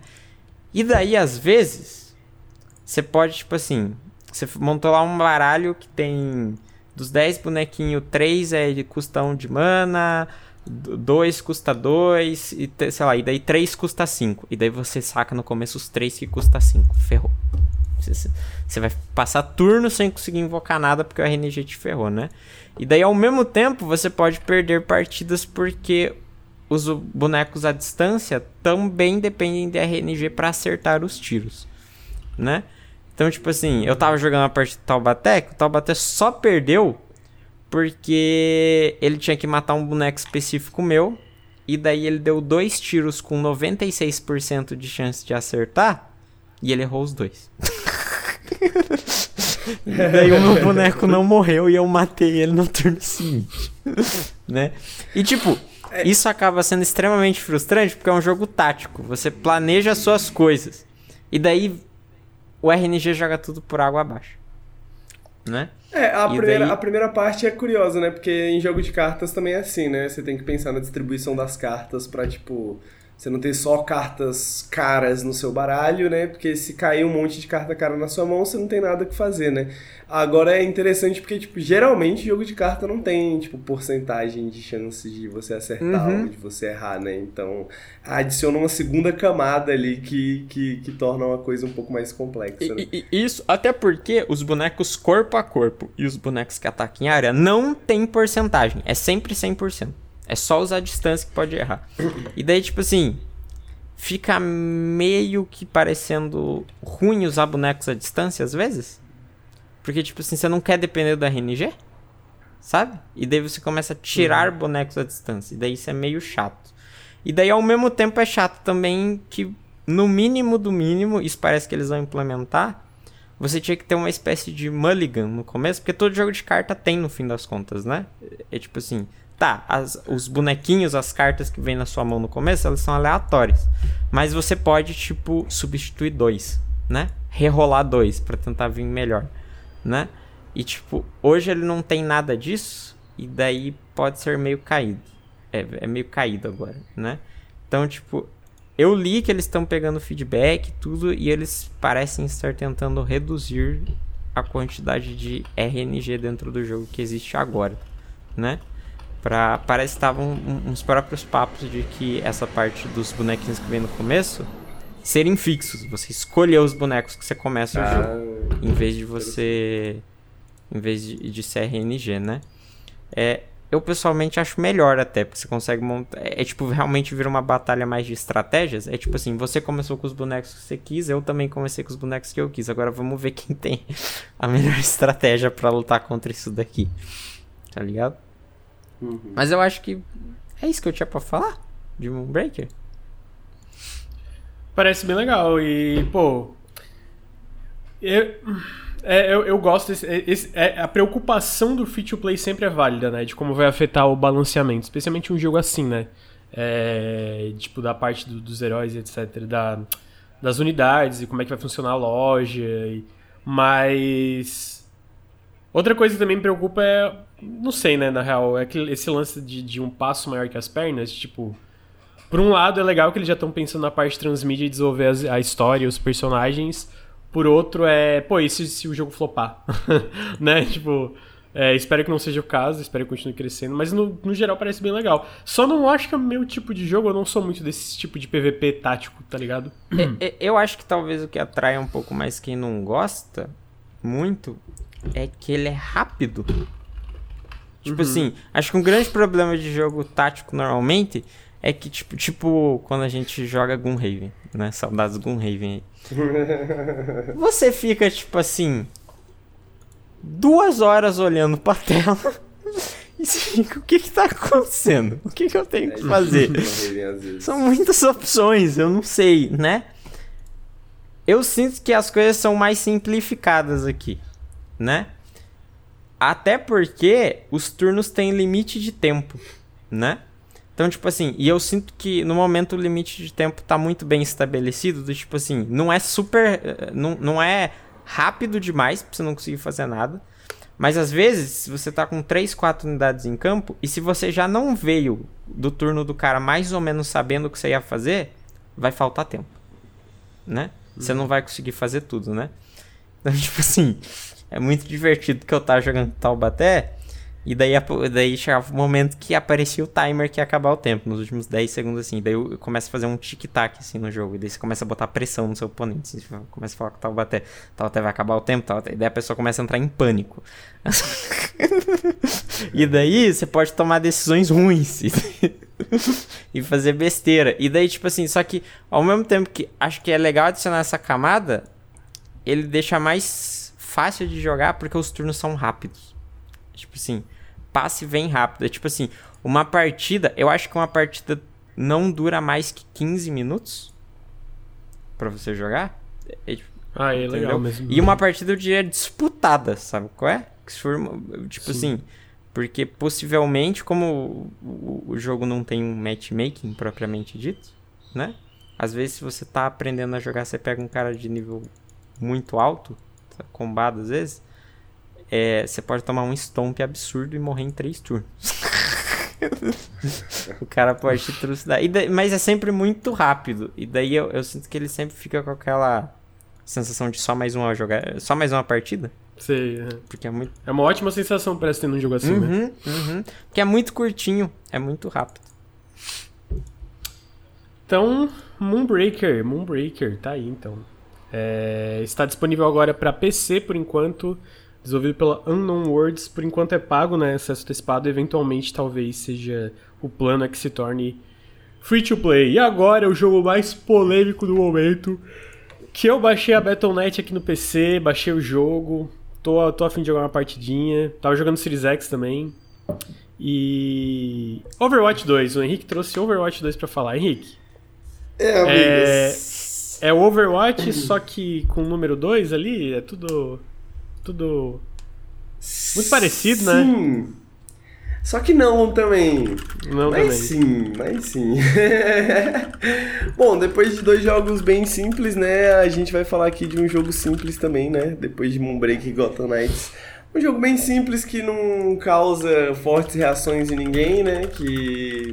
Um jogo tranquilo que é Overwatch 2, né? Ah, vamos. Que, que, que, que, eu não sei nem como começar, velho. Vamos falar de Overwatch 2. Mudanças. Agora tem um jogador a menos. Eu acho que isso já faz toda a diferença, tá, Lucas? Porque, tipo assim, é uma pessoa Não, a mas menos pra assim, xingar. pra- Tá ligado? Ah, não, mas é, é que eu ia falar que para além disso, é, eu acho que esse tipo de coisa faz diferença de fato, assim, né? De, de como o jogo flui. Pode não parecer, mas jogando eu, eu, eu, ah, eu não joguei quase nada do primeiro, então eu não tenho base pra comparar, mas eu acho que no geral, se tu, tipo, sabe, se você pega Dota, em vez de faz 5x5, tu faz 4x4, vira uma coisa um pouco diferente também, tá ligado? Cara, totalmente. Tipo assim, mano, o- o- acho que mais do que. é, eu não acho que eu não vou falar mais que MOBAs, porque MOBAs também funciona bastante nessa mesma parada, né? Essa é uma parada que Overwatch tira muito de MOBAs, né? Mas coisa que o FPS geralmente não tem, né? Tipo um CS, um Valorant, é que você é muito dependente do seu time num jogo como Overwatch, né?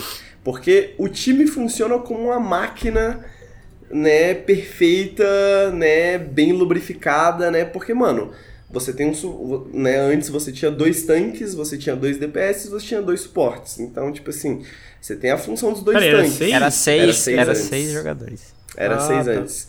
Eu achei que era 5. Não, agora é cinco. Era seis. É, então antes você tinha dois, dois, dois, né? E você tinha, mano, os, os DPS têm suas funções, né? E os tanques têm as suas funções, e os suportes têm suas funções. E geralmente a função do suporte, pelo menos tipo um suporte, é manter os tanques vivos, né? Então dois suportes para manter os tanques vivos. Os tanques, um pelo menos tinha que defender o suporte, né? O outro tanque vai atrás dos DPS, né? Sempre é uma máquina ali que depende, um depende do outro, que depende do outro, que depende do outro, né? E é assim que o Overwatch sempre funcionou. Agora, você tem um tanque a menos, né? Você tem um tanque a menos. Pra começar, é uma pessoa menos pra xingar, tá? É uma pessoa menos pra, tipo assim, você se frustrar, é tipo uma pessoa menos pra. É uma pessoa menos pra errar no jogo, tá ligado? e como o Overwatch é um jogo que depende dessa máquina funcional, sabe? Você precisa de, tipo. Acho que a- pra mim a melhor crítica que fizeram ao Overwatch é que Overwatch é um jogo que depende demais da coordenação de estranhos completos Exatamente. que precisam de, de uma fila pra, pra se organizar, tá ligado? Precisa de uma fila de classe pra se organizar e você tá esperando que essas pessoas cooperem, sacou? Por, por alguns minutos numa partida, sabe? Então essa é a maior crítica que eu faço pro Overwatch.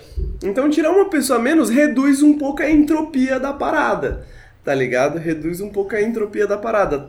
É mais fácil você ter esse sistema funcionando, na minha opinião. É mais fácil você ter esse motor funcionando, na opinião. Eu Na minha opinião. concordo com você, mas ao mesmo tempo eu acho que o, o peso de, da- do desempenho de cada jogador agora impacta mais que antes.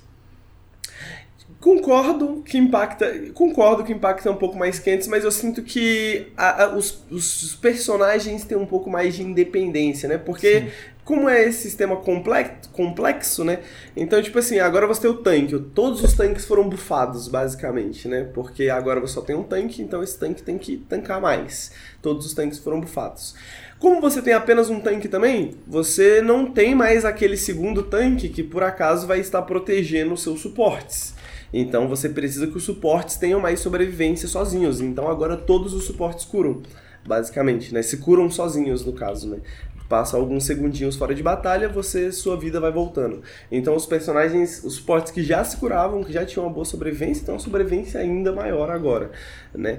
Ah, de maneira geral, o jogo tá com as ultis mais devagar, por dezenas de razões, né? Um, você tem um tanque a menos, né? Então você tem menos uma esponja de dano que vai dar, vai, vai, vai, vai carregar ult, etc e tal. Então as ults estão carregando menos, né? Você tem menos ults impactantes ao longo do jogo, e, assim, né? Tipo assim. Eles mudaram também o ponto de que todas as ações em cima dos tanques impactam menos agora, né? Tipo assim. É. Supor... Os tanques dão 30% a menos, se eu não me engano, de carga de ult. Pra tudo, tanto dano. pra curar quanto é. pra tomar dano. É. Eles dão tanto menos. Pra curar quanto pra levar dano. Então, tipo assim, é um jogo que ele foi eu não quero dizer que ele foi simplificado, ele, mas ele foi, ele foi simplificado, sacou? Tipo, ele foi. Cortaram grandes partes do que adicionava muita entropia pro Overwatch. Até um, em termos de composição, em termos de estrutura de time, né? Quando você tinha dois tanques, você tinha mais possibilidades estruturais, digamos assim, né? De, é, porque os tanques são os que, que estruturam, né? Os tanques meio que decidem de que forma que aquele time joga, né? Agora que você tem só um tanque tá um pouco mais aberto, tá um pouco mais flexível isso também, né? Você não depende, tipo, daquele aquele tanque só funciona com aquele tanque, que só funciona com aquela composição. Você não depende que as pessoas saibam disso também. Porque acho que um dos grandes problemas de Overwatch também sempre foi a legibilidade. Muito obrigado, jogabilidade, pela raid. Um grande problema de Overwatch também sempre foi a, jogabil a, a, a jogabilidade, a legibilidade a legibilidade de, mano, muitas vezes você não vê o impacto que você está tendo no jogo. Então você não consegue ver onde você está errando, se é você que está errando, se são seus amigos que estão errando, é, você não consegue ver aonde que você melhora. E eu acho que uma grande parte disso vinha também dessa complexidade que muitos tanques, de dois tanques, né, de muitas estruturas, muitas possibilidades, muitas composições diferentes que tinha, e agora tem menos. E cara, é o mesmo jogo. É o mesmo jogo. É tipo assim, é um grande patch de balanceamento, tá ligado? É um grande patch de melhoria visual. É um grande patch de interface. É, três personagens novos, basicamente. Alguns já tinham saído no 1, não sei como é que tava. O único personagem. Se contar, se, se contar a beta do, do, do Overwatch 2 já, que tá rolando faz meses, né? É, tipo, é assim, sim. O único personagem realmente novo, que não tinha nem sido anunciado, que a gente, é a Kiriko, é a Kiriko agora, né? porque a, é. a, a Sojourn é o próprio. Vazou a própria, que a própria Sojourn já estava pronta há meses. É, e eles, é e verdade, eles, eles, eles seguraram, eles não eles soltaram seguraram. ela pro Overwatch 1, né? E a rainha de Junkertown, né? É, ela Pô, sem Junker. sacanagem, ela tá anunciada desde 2019. É Sim, é. Isso, isso é meu. É muito é tempo. Então a Kiriko é a única realmente nova. Então, tipo assim, mano, é isso, saca? Tipo, eu realmente entendo um pouco da polêmica no sentido de pessoas que realmente acreditavam que eu não sei se alguém realmente acreditava, tá ligado? Mas as pessoas gostam de dizer na internet que elas acreditavam que Overwatch 2 ia ser essa parada gigantesca e, pô, essa mudança tremenda em Overwatch. Talvez um pouco também pelo co-op, né? Que tinha sido anunciado que ia ser. que ia vir junto, né? Do Overwatch 2 e agora foi adiado, né, pro ano que vem. Mas, assim, Pode falar, pode falar. A justificativa inicial para existir Overwatch 2, né? Foi que eles disseram que né? a engine do 1 não suportava o co-op, então eles as missões de campanha, então eles tinham que fazer uma engine nova pro 2. E daí é. ia sair o 2. E daí acho que no começo as pessoas meio que engoliram, acreditaram, mas é tipo é, é é, é, muita sacanagem que no fim das contas o jogo lança e a, o real motivo porque existe o 2 nem tá no jogo, tá ligado? Não, não está no jogo. O co-op ah, não é, está lá. Então, é, então, tipo assim, eu entendo as pessoas que tá, talvez peraí, peraí, peraí, acreditavam... Eu quero que me explica, o que, que vai ser esse PVE, o, o Vinícius, que sabe? O PVE são... Eles já... É, bom, falei. O PV, você quer falar, amigo, também? O jogo é seu, amigo. Não, não, eu ia comentar só que. Ah, tu eles... sabe? É porque eu achei que não sabia muito. É, não, eu ia comentar só que eles já tinham. Eles já brincaram com ideias de PVS no Overwatch 1 durante os eventos, né? Durante os eventos eles já tinham missõezinhas, assim e tal. Então. É, mas vai ser uma coisa fixa agora é o plano. Sim, é, e paga. Exatamente. E paga, é. é tipo a gente tinha, nos eventos de Overwatch, a gente tinha um evento especialmente chamava Overwatch Archives, ou Arquivos em português, né?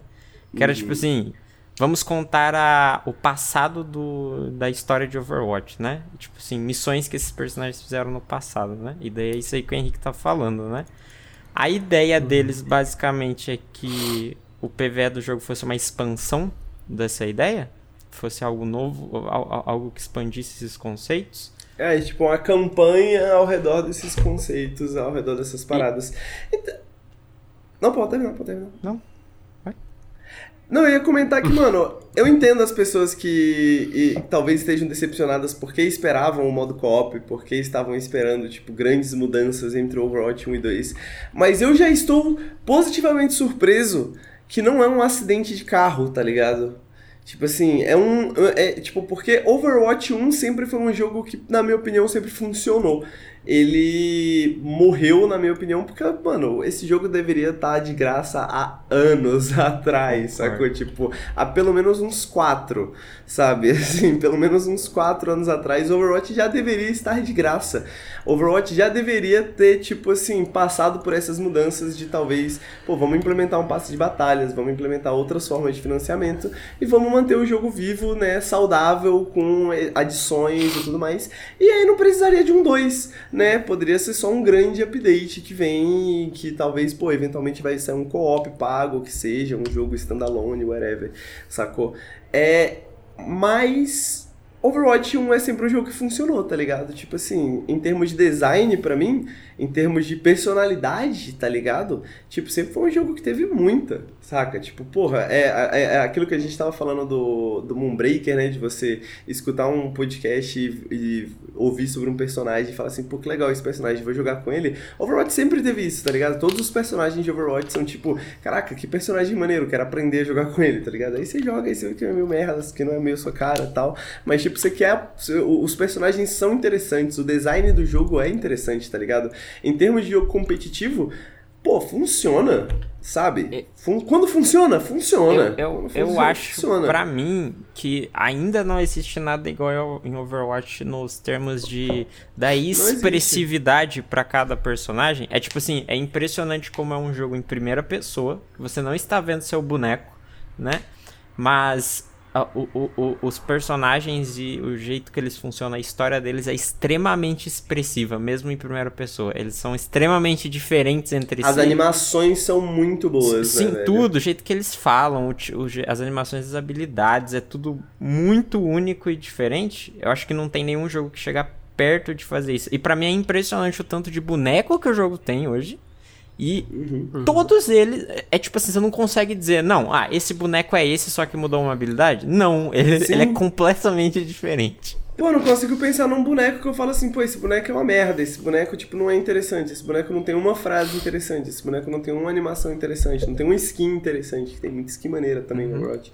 É, então, é, é, é, é foda, cara. Overwatch, tipo assim, é que a, a gente se acostumou às vezes a, a bater tanto em Overwatch que, pô, a gente esquece que lá quando foi lançado em 2014, sacou? Tipo, caraca, o mundo está passando, o tempo está passando. É, pô, o jogo foi um impactante, tá ligado? Foi, foi, foi impactante, foi um momento, sacou? A gente viveu um momento de Overwatch ali bem grande, tá ligado? E, e, e aconteceu. E por mais que a gente esteja, esteja acostumado agora a bater em Overwatch, eu sinto que esse momento, tipo, não não sei se tem o potencial de acontecer novamente, mas pelo menos hoje tem a fundamentação para acontecer novamente, tá ligado? Coisa que Overwatch não tinha há anos, sacou? Tipo, hoje Overwatch parece realmente estar vivo de novo, tá ligado? Realmente ter voltado à vida. E não vou dizer que essa vida é linda, que essa vida é maravilhosa, tá ligado? Porque a vida é difícil. A gente tá indo pro segundo turno, né? Tipo, a vida é complicada. Mas está vivo, está vivo. Coisa que não dá para se dizer de Overwatch há muito tempo, sacou? Tipo, uh, tem pessoas jogando, tá ligado? Tipo, o bagulho tá de graça, tá mais acessível do que nunca. Tá bonito, tá funcionando bem, tá ligado? Não tá bugado. É, e supostamente tá o o, o plano desse dois, que é basicamente um grande relançamento, né? Da, tipo, mudanças, mas a, a ideia é porque eles falaram que eles não querem né, ter esse erro que. Eu não, como eu falei, eu não joguei, né? Do primeiro Overwatch, que é, cara, a gente quer dar suporte direito para esse jogo, realmente tratar ele como. Porque o primeiro jogo era um jogo como serviço, né? Na época não existia esse termo, uhum. mas é como muitos jogos desse estilo sei lá, CS, essas porra, é jogo como serviço. E eles falaram que querem dar um suporte bom, né? Querem ter uma boa pipeline para adicionar novos mapas, novos heróis, novas skins, Season Pass, a porra, to a porra toda. Eu vou falar mais baixo aqui, que eu acho que daí melhora a minha voz, comentário. Então eu acho que também uma das partes desse lançamento novo é. Eu joguei um pouquinho, né? Eu comentei, e realmente ele é um jogo muito gostoso de jogar. Não sei se vai. se eu vou ficar é, preso e viciado nele, mas eu, eu, eu tô, tô afim de jogar mais, dar uma testadinha. É que nem o primeiro, a minha, a, a, na época, eu acho que eu não queria comprar o primeiro. Era tipo. Legal, mas. Cara, eu, eu, eu, passei exatamente por isso, Lucas. Eu falei assim, mano, não, não vou comprar Overwatch. E toda vez que saía no final de semana gratuito, eu jogava Overwatch, tá ligado? E eu ficava com vontade de comprar. Eu falava, mano, não vou comprar essa porra. A Letícia comprou pra mim de aniversário uma Era vez, sacou? Caro, eu, eu, uns... eu paguei Era 140 reais em Overwatch. É, eu acho que eu paguei. Eu, no, a Letícia, no caso, pagou tipo 120, um bagulho assim, uhum. tá ligado? É, é. é. Era caro, tá ligado? E aí, uhum. mano, eu não vou dizer que, tipo, pô, eu joguei umas 800 horas, tipo, valeu totalmente o preço que eu paguei. Mas, tipo, é uma questão de princípio, tá ligado? Tipo assim, não faz sentido, velho, eu pagar pro Overwatch em, sei lá, em 2019, em 2018, uhum. sacou? Tipo, simplesmente não faz sentido, cara. E finalmente, finalmente podemos dizer e anunciar ao, aos céus que Overwatch está gratuito. Você pode baixar Overwatch agora na sua máquina e jogar Overwatch É, eu sei que agora. tem uma galera que reclama, tipo, ah, pô, questão do, do de cosmético e tal, mas. Sei lá, eu, eu, por mais que, né, tenha que, tu tem que grindar pelos cosméticos através do Season Pass, eu sempre vou preferir um Season Pass do que Loot Box, mano. Sempre é, então, preferir, o bagulho tipo... A Loot é Box tipo... não era ruim do jeito que ela funcionava, na minha opinião. Exatamente. Era isso que eu ia falar, mano. Tipo... Ah, gente, é Loot Box, não, no fim tu não sabe o que, que, vai vir. Não, é porque pô. o Overwatch, ele nunca foi predatório nesse sentido, tá ligado? Tipo, o Overwatch veio loot chamou de Loot Box antes das Loot Box serem Loot Box, tá ligado?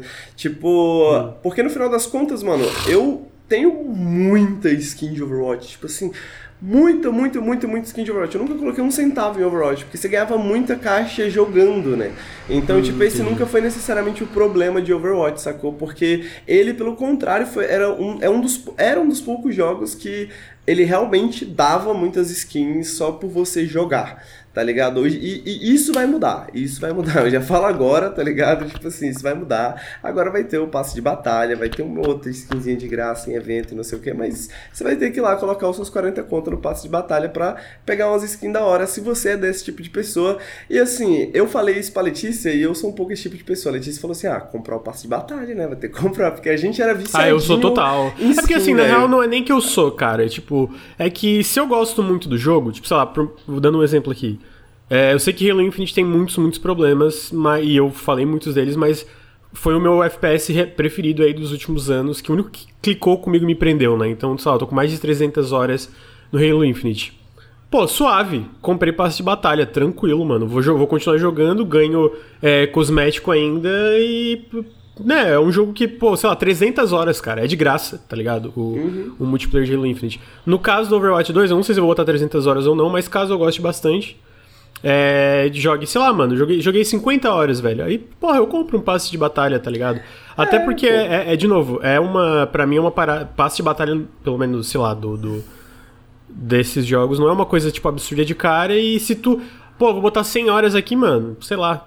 Caso tu seja uma pessoa super fã de Overwatch, eu não. Eu não vejo um grande problema. Nunca vi. Eu sei que a galera fica puta, ah, Battle Pass, Battle Pass, eu fico. É, tipo... Tanto tipo faz. Assim, não sei se, eu não vejo esse problema que a galera vem passe de batalha. Esse é meu é, ponto, é, tipo, tá ligado? Eu também não vejo, eu também eu não, não vejo se, o, se é, eu... Hoje o passe do Overwatch custa 50 reais, né? Pelo que eu sei.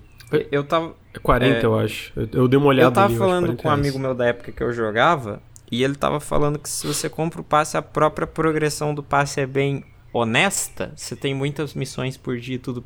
Você consegue subir de nível facilmente. Ele falou, ele falou pô. Uhum se você comprou o passe, você vai. Se você jogar tipo duas, três partidas por dia, que isso vai dar o quê? Às vezes meia hora por dia que você tá jogando, você vai fechar o passe. Tá ligado? É, hum. eu acho que essa que é a parada. Tipo assim, mano, eu. Eu gostava, pô, como não gostar das caixas do Overwatch antigo, tá ligado? Porque você ganhava muita, velho. Quando tava tendo. É, não, evento, comentaram aqui, eu preferia essas... ganhar caixa de graça, beleza, é. mas aí tu vai pagar, tipo, ainda mais hoje os preços tá beleza, tu vai pagar é. 300 reais no jogo antes. Aí eu, eu prefiro passe. É que, tipo, então, assim, exata, eu... exatamente, tipo assim, você tinha essas caixas, por exemplo, quando tava rolando os eventos, né? E eu entrava lá porque tinha as missõezinhas pra você ganhar caixas e tal. Eu entrava lá pra pegar as caixas, tá ligado? Pegar bastante caixa, juntar as caixas, pegar as caixas, pegar skin e tal, beleza. Só que, tipo assim, mano, agora é passe de batalha. Realmente é uma merda, mas é um custo que você paga pro jogo estar gratuito. O jogo tá, tá vivo, tipo assim. né? Eu diria. É, pro jogo Overwatch estar vivo, né? morre. É, Comentaram que grátis. o passe é, é pay to win no início da temporada porque o boneco tá lá. Eu acho que pelo que eu entendi, a parte de desbloquear os bonecos do, do Battle Pass não é paga. Não, porque o, tá todo, todo passe de batalha tem dois, tem dois tiers. Tem uma Tu, enquanto tu joga, tu já está progredindo no passe de batalha, é automático. É, só que tu só vai pegar os itens do tier que são gratuitos. No caso do Overwatch, por exemplo, os bonecos são gratuitos, só que tu tem que upar. Então o boneco fica lá no level 55. Então não é pay to win, é só é só jogar, tu tem que e chegar cara, até o nível, mas é só jogar. Agora, de fato, o resto, da, muitas das outras skins é pago, né? É, e tem boneco pra caralho, tá ligado? Tipo, o LoL tá lançando boneco caro pra caralho aí faz anos, velho. tá ligado? Tipo assim, eu acho que, mano, existe um custo, existe um custo justamente pro jogo estar vivo, existe um custo pra, tipo, o Overwatch funcionar, tá ligado? E eu acho que esse custo é um custo justo. É um custo justo. Paga ou não paga, mano? Tipo assim, realmente não é a skin que vai fazer o jogo, tá ligado? Tipo assim, eu gosto de todas as skins que eu tenho, velho. Todas elas, todas. Mas, dito isso, não é skin que, que vai fazer o jogo ser bom ou ser ruim, tá ligado? Tipo, se, se não ter tantas skins quanto a gente tinha antes é o preço a se pagar pro jogo funcionar, pro jogo tá, tá, tá, tá sendo legal, tá funcionando, pô, é um bom preço, cara. É um bom preço, é um bom é, preço. Perguntaram, é, então, vem todos os bonecos open pra quem pegar o Overwatch 2 do zero. E vem vários bloqueados, mas pelo que eu entendi, os... tu joga, tu vai liberando. Eu joguei. Eu joguei duas horas e já liberei, só, tipo, cinco bonecos, tá ligado? Eu já liberei cinco. Que eu não, eu não joguei o um, né? Não tenho nada. E se tu vem do um, tem tudo liberado, pelo que eu, pelo que eu sei. É, e estão falando ali que, beleza, independência de graça, o passe demora muito pra o passe em comprar. Eu não sei se tem missão exclusiva pra quem compra não o Season tem, Pass, talvez não tem. tem. O que não falaram tem. é que se você compra o PS, você ganha 20% a mais de XP. Ah, é, tem isso, tem um bônus de XP, né? Mas assim, e aí tudo bem, é que, é eu não vi eu não vi de perto o Season Pass do, do Overwatch 2, né? Então eu não, sei aqui o quão bom ou ruim ele é. Mas, tipo, eu acho que Season Pass é uma alternativa melhor dentro do contexto de free to play a muita coisa que a gente tinha. Porque, beleza, o Overwatch no loot box dava muita coisa que vocês falaram, era bom. Mas, de novo, é que o Overwatch 1 era pago, Sim. né? Uhum. E aí, dentro do contexto free to play, eu acho que Season Pass é um. Eu, eu não vejo problema como a galera vê. Em Season Pass, não, desculpa, em Battle Pass, tá ligado? É, tipo, Porque é uma coisa, tu olha o Battle Pass. Hoje em dia é, assim, é sempre né? só cosmético. 90, sim, a maioria das vezes é só cosmético. E aí tu vai olhar o Battle Pass e vai falar, cara, eu quero esses cosméticos, não quero. Porque tu já vai saber, exa tu já vai saber exatamente o que, que vai vir. Tá ligado? Não tem aleatoriedade. Então tu vai olhar assim, cara, isso aqui vai vir. E para caso coisas específicas tu queira, vai ter em rotação na loja. O problema dos jogos free to play é que todas as lojas, todas, sem exceção, os itens são muito caros. São, tipo assim, é caro, tá ligado? Mas é aquilo, pô, esse é o custo para manter um jogo com uma comunidade e todo o resto gratuito, eu acho que que vale a pena, pessoalmente, sabe? É. Porque é isso. Tu vai fazer um jogo free to play, tu vai ter que monetizar ele de alguma forma. No, no, a gente vive num mundo capitalista, infelizmente, né? Então, qual é a, a, o, o Battle Pass, para mim, é uma, uma das melhores coisas que tem que, que foi criado. Aí o problema é qual? O Battle Pass que expira, né? E aí eu queria que, por mais que tenha todos os problemas, eu gosto, gosto muito do Battle Pass do Halo Infinite, que ele nunca expira. Tu basicamente aloca, ah, eu quero upar esse Battle Pass, e ele, quando tu compra o Battle Pass, ele vai estar ali para sempre. Tu pode upar Aí tu, quando sai a segunda temporada, tu vai lá pro Battle Pass e volta depois pra primeira temporada e vai upando. Infelizmente, eu acho que na maioria dos Battle Pass não são assim. Eu não, espero que seja uma coisa que vá normalizando. Eu acho que o mínimo do mínimo que eles fazem aqui é que independente se tudo que você não pegou no Battle Pass é, dá pra obter depois, né? É tipo, você vai ter que pagar, uhum. né? Mas você consegue é. obter, né? Então, boneco, é, e, aí, né? e, aí, o problema é que daí. E aí eu consigo entender, tipo, porque daí causa urgência, o famoso sim, FOMO, sim, né? Sim. E aí, aí, e aí eu consigo entender esse problema, sendo sincero, porque é uma coisa psicológica, né? É uma coisa, é, é uma coisa um pouco predatória. Mas entre esse predatório, que é basicamente, cara, tu vai ter que jogar, sei lá, mais, né? Que tudo bem, é predatório de qualquer forma, versus o predatório de loot box de jogo free to play, ou, ou, ou, não o loot box do Overwatch 1 especificamente, né? Mas o loot, loot box que vinha com jogos free to play aqui, eu acho que eu prefiro Battle, Battle Pass. Eu acho que é o menor dos males e vindo lá de trás, alguém que sempre acompanhou o jogo free to play, eu acho que hoje é uma das alternativas mais tranquilas que tem, tá ligado? E se mais desenvolvedores adotarem o modelo do, Halo Infinite, melhor ainda. Porque daí, beleza, tu pode comprar, não deu tempo de tu zerar até a próxima temporada do Battle Pass, tu vai poder finalizar ele depois, tá ligado? É porque é foda. É, é não tem muita alternativa no mundo que free to play tá se popularizando. Não acho ruim, não odeio free to play como as pessoas odeiam. Porque o que acontece? Eu já vi muita gente falando, pô, eu gosto da época do, de, de pacote de mapa. Aí o meu argumento é, cara, tu nunca jogou jogo multiplayer para valer. Por que pacote de mapa era uma bosta, mano? Por que, que era uma bosta? Porque fragmentava a comunidade. Ah, ainda mais jogos que, por exemplo, tu, tu, tu só podia jogar o pacote de mapa se tu comprava ele. E aí, sei lá, o jogo vendeu 10 milhões. A gente sabe que DLC, por mais que seja um jogo popular, sempre é uma, um fragmento de quem compra o jogo base. Então, 10 milhões de jogo vendeu, 1 milhão comprou o pacote de mapas. Então ia ter lá uma playlist diferente, com matchmaking diferente, com os mapas do DLC. Podia ter, sei lá, um dos melhores mapas da franquia lá, e quase ninguém jogando, porque quase ninguém comprou o DLC. Então eu prefiro esse modelo de Battle Pass e Free to Play, onde, tipo, todo o conteúdo que você joga, que tu usa para jogar, seja gratuito, seja adicionado conforme o tempo vai passando, do que as outras opções que a gente teve até hoje, inclusive até em jogos pagos, né? Que às vezes vem um jogo pago e beleza, vai ter um Battle Pass. Eu prefiro Battle Pass em um jogo pago do que pacote de mapa e coisa assim em jogo pago, né? E aí eu já vi gente também argumentando, pô, Lucas, mas daí o Halo Infinite não tá tendo mapa porque daí no caso é um jogo grátis, né? Porque ele é grátis e porque eles estão focando em skin. Não, no caso do Halo Infinite, ou, ou geralmente jogos gratuitos ou qualquer coisa que tem problema em lançar conteúdo, ele teria problema em lançar conteúdo também se fosse jogo pago. Só ver o Overwatch 1, entendeu? Só ver o Overwatch é. 1 ou outros Sim. jogos pagos. Então, tipo assim, nunca a razão nunca é, tipo, ah, tem pouco mapa qualquer coisa por causa do free to play, por causa desse tipo de coisa. Pelo menos no, nos maiores exemplos que eu vejo. Era porque a empresa em si realmente tinha dificuldade em adicionar conteúdo por causa de alguma razão específica que seja. Então, assim, vendo toda essa trajetória e vindo pro Overwatch 2 voltando, eu, eu acho que, pô, pra ter um jogo ativo, para ter supostamente todo o suporte que eles vão dar, e eu espero que o ritmo seja muito melhor que o Overwatch 1, acho que o Battle Pass é um. Uma solução razoável, né? Eles eu têm anunciado... E no final das contas é roupinha para boneco virtual. Sim, eles têm anunciado mais um. Eles querem aparentemente lançar pelo menos dois mapas e um personagem novo a cada season, né? O que eu considero coisa pra caramba, né? Dado, dado que o, Pra mim, hoje nem todos os mapas estão dentro do jogo, porque eles cortaram por causa de balanceamento, né? Mas se pegar o total, o jogo tem mais de 20 mapas, né? Que é muito mapa. E, e pô, um boneco a cada três meses é muita coisa, na minha opinião. Assim, pro nível de qualidade que os bonecos vêm. É, é eu acho. É meio fora de realidade, assim, né? Meio tipo. E... Parece que não é realista, né? É... Exatamente. É tipo assim, é só olhar pro boneco novo, os três bonecos novos agora, que saiu agora, né? Junto com o jogo. Uhum. Eu acho que, tipo assim, o tanque que saiu é completamente diferente de todos os outros tanques do jogo até agora. Não sei se o Henrique concorda comigo, mas eu... É bem diferente. É mesmo. muito diferente. Ah, o suporte que saiu também é completamente diferente de todos os outros suportes do jogo, tá ligado? É tipo, o que você faz é to totalmente oposto. E eu... Ah, eles tiveram muito tempo para fazer design nos últimos 3, 4 anos. É, né? Deve ter um monte de ideia. É, se eles conseguem manter esse nível de qualidade lançando um boneco a cada 3 meses, eu acho que é, é pra lá de suficiente conteúdo, sabe? Porque eu digo assim, eu que joguei muito, eu joguei mais de 1500 horas desse troço. É... Você não joga com todos os bonecos. E, e, e, a verdade é que você a maioria das vezes você testa o boneco quando ele lança e você continua jogando com os mesmos. Tipo assim, você tem 3, 4 bonecos que você joga muito e o resto fica, velho. Você não joga com todos eles, né?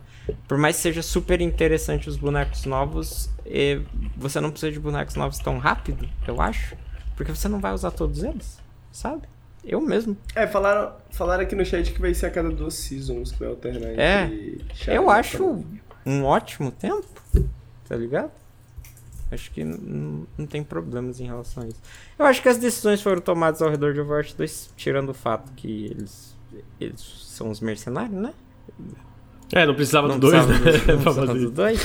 Podia, tipo assim, ah, fazer um relançamento do 1, de certa forma. Mas eu acho que uma, uma, Vou chutar aqui, tá? Que um dos propósitos é até preparar a pipeline do jogo para ser mais fácil fazer a, a, a, essas atualizações, né, constantemente, né? Tipo, criar um. Sei lá, quando o Overwatch saiu, a gente tava em outra indústria, né? Não tinha tanto essa coisa de, do ritmo de update, ainda mais um AAA uhum. shooter free to play e tal.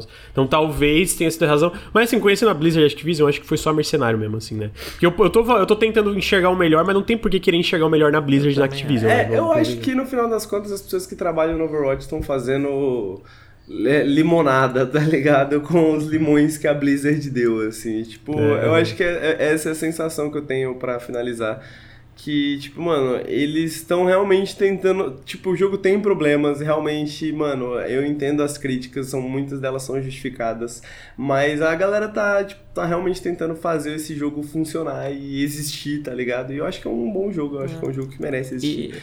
Me encontrem nas ranqueadas que eu está nas, nas filas é... de Overwatch que eu estarei. E eu acho que tirando bugs e tudo de lançamento que a galera relata, todas as decisões são corretas até o momento, são assertivas é, em balanceamento, em tudo mais. Tipo assim, acho que eles finalmente tomaram decisões lógicas do tipo, ah, vamos balancear o jogo agora escutando o que o jogador profissional fala, porque antes eles não faziam isso, né? E notavelmente você vê que quem joga o jogo para viver entende muito mais do próprio do que o próprio dev, do que tem que fazer com o jogo, tá ligado? Total. E e daí eu sinto, eu sinto que é o próprio fato daí de, de manter isso vivo, né? Porque eu falo, eu falo com os meninos no Discord tudo que a Blizzard tentou muito matar esse jogo. Ela não conseguiu, na minha opinião, né? tipo assim, ela é ficou isso, anos tentando matar esse jogo. A player base continuou grande. O relançamento desse jogo foi maior que o lançamento dele em número de jogadores. Esse jogo, esse jogo realmente ele lutou muito para estar vivo, ele é um sobrevivente. E isso, e tipo, aquela liga que eles fizeram, a Overwatch League, né, que é tipo NBA, tinha tudo para dar errado, velho. Tudo. Eles fizeram os caras investir, construir estádio pro bagulho. Fizeram os caras viajar pelo os país. Os caras jogam tá viajando tá pelo mundo. O cara sai da Coreia para jogar nos Estados Unidos, mané, e daí volta pra Coreia. Eles fizeram de tudo para dar errado. E mesmo assim não morreu e eles estão ganhando dinheiro que esse troço dando certo. Agora que eles vão fazer o mínimo, eu acho muito difícil que dê errado. Não, realmente. Alguma coisa eles acertaram o dedo, né, velho? Alguma coisa eles, eles descobriram. Uhum. Alguma coisa eles descobriram. Mas é isso, então... esse é o Overwatch 2. Esse é o Overwatch 2. E esse é o Periscópio número 95. Queria agradecer o meu amigo Henrique e o meu amigo Vinícius. Muito obrigado pela presença. Segunda presença do Vinícius, muito obrigado. De nada. Por, por colar aí pra falar de joguinho. É... Queria lembrar que o Nautilus é financiado coletivamente. Se você gosta do nosso trabalho, considerem apoiar em apoia.se barra Nautilus ou picpay.me barra canal Nautilus. Todo o apoio faz muita diferença. Se você está no feed de podcast, segue a gente em twitch.tv barra Nautilus Link. E também segue a gente no Instagram, arroba NautilusLink. E segue a gente em tudo aí. Se você está no feed de podcast, segue. Eu já falei pra gente seguir a gente na Twitch? Já. Já. Ah, então tá. Ah, se você está assistindo a gente ao vivo, segue a gente nos feeds de podcast. É, Nautilus Espaço Link. É, que a gente sempre posta. Tá meio atrasado, mas já, já tá chegando aí, já tá, tá, tá, tá botando tudo em dia. É, Henrique, esse podcast está sendo patrocinado pela SideQuest XP. Quer agradecer eles e fazer um jabazinho? SideQuest XP, se você está em São Paulo, né, daqui a meia horinha eles estão abrindo. É um restaurante que fica em Genópolis. Então, se você colar lá com Nautilus 10, tem um cupom de desconto. E eles têm um conceito muito interessante que é o Restaurant Playing Game. Você chega lá, você cria um personagemzinho, você faz seu pedido, vai na tela, você interage com outros jogadores, você completa quests enquanto você come. Então colhem lá. É um ótimo lugar para passar o quê? um, um, final de sexta-feira, né? Uma happy hour de sexta-feira, depois do trabalho, depois de ouvir um periscópio procrastinando no trabalho. São seis horas agora, hora né, de tocar o bonde. Já passa lá, já toma um drink, já coloca na, na já pega o descontinho do Nautilus, fala que foi enviado pelo Nautilus, que você tava aqui no periscópio. Manda um beijo pro pessoal lá, que todo mundo lá é muito legal, todo mundo recebeu a gente muito bem. A gente já foi lá, então eu já comi lá, eu já bebi lá e eu não estou falando por falar, é muito bom realmente. Muito bom realmente. Então tá aí. Só não dá obrigado. pra levar 90 cabeças, só não dá pra levar 90 cabeças. Então, muito obrigado, SideQuest XP. É, queria agradecer a todo mundo que acompanhou o podcast aí. E a gente fica por aqui, então. Até semana que vem. Tchau, tchau. Valeu!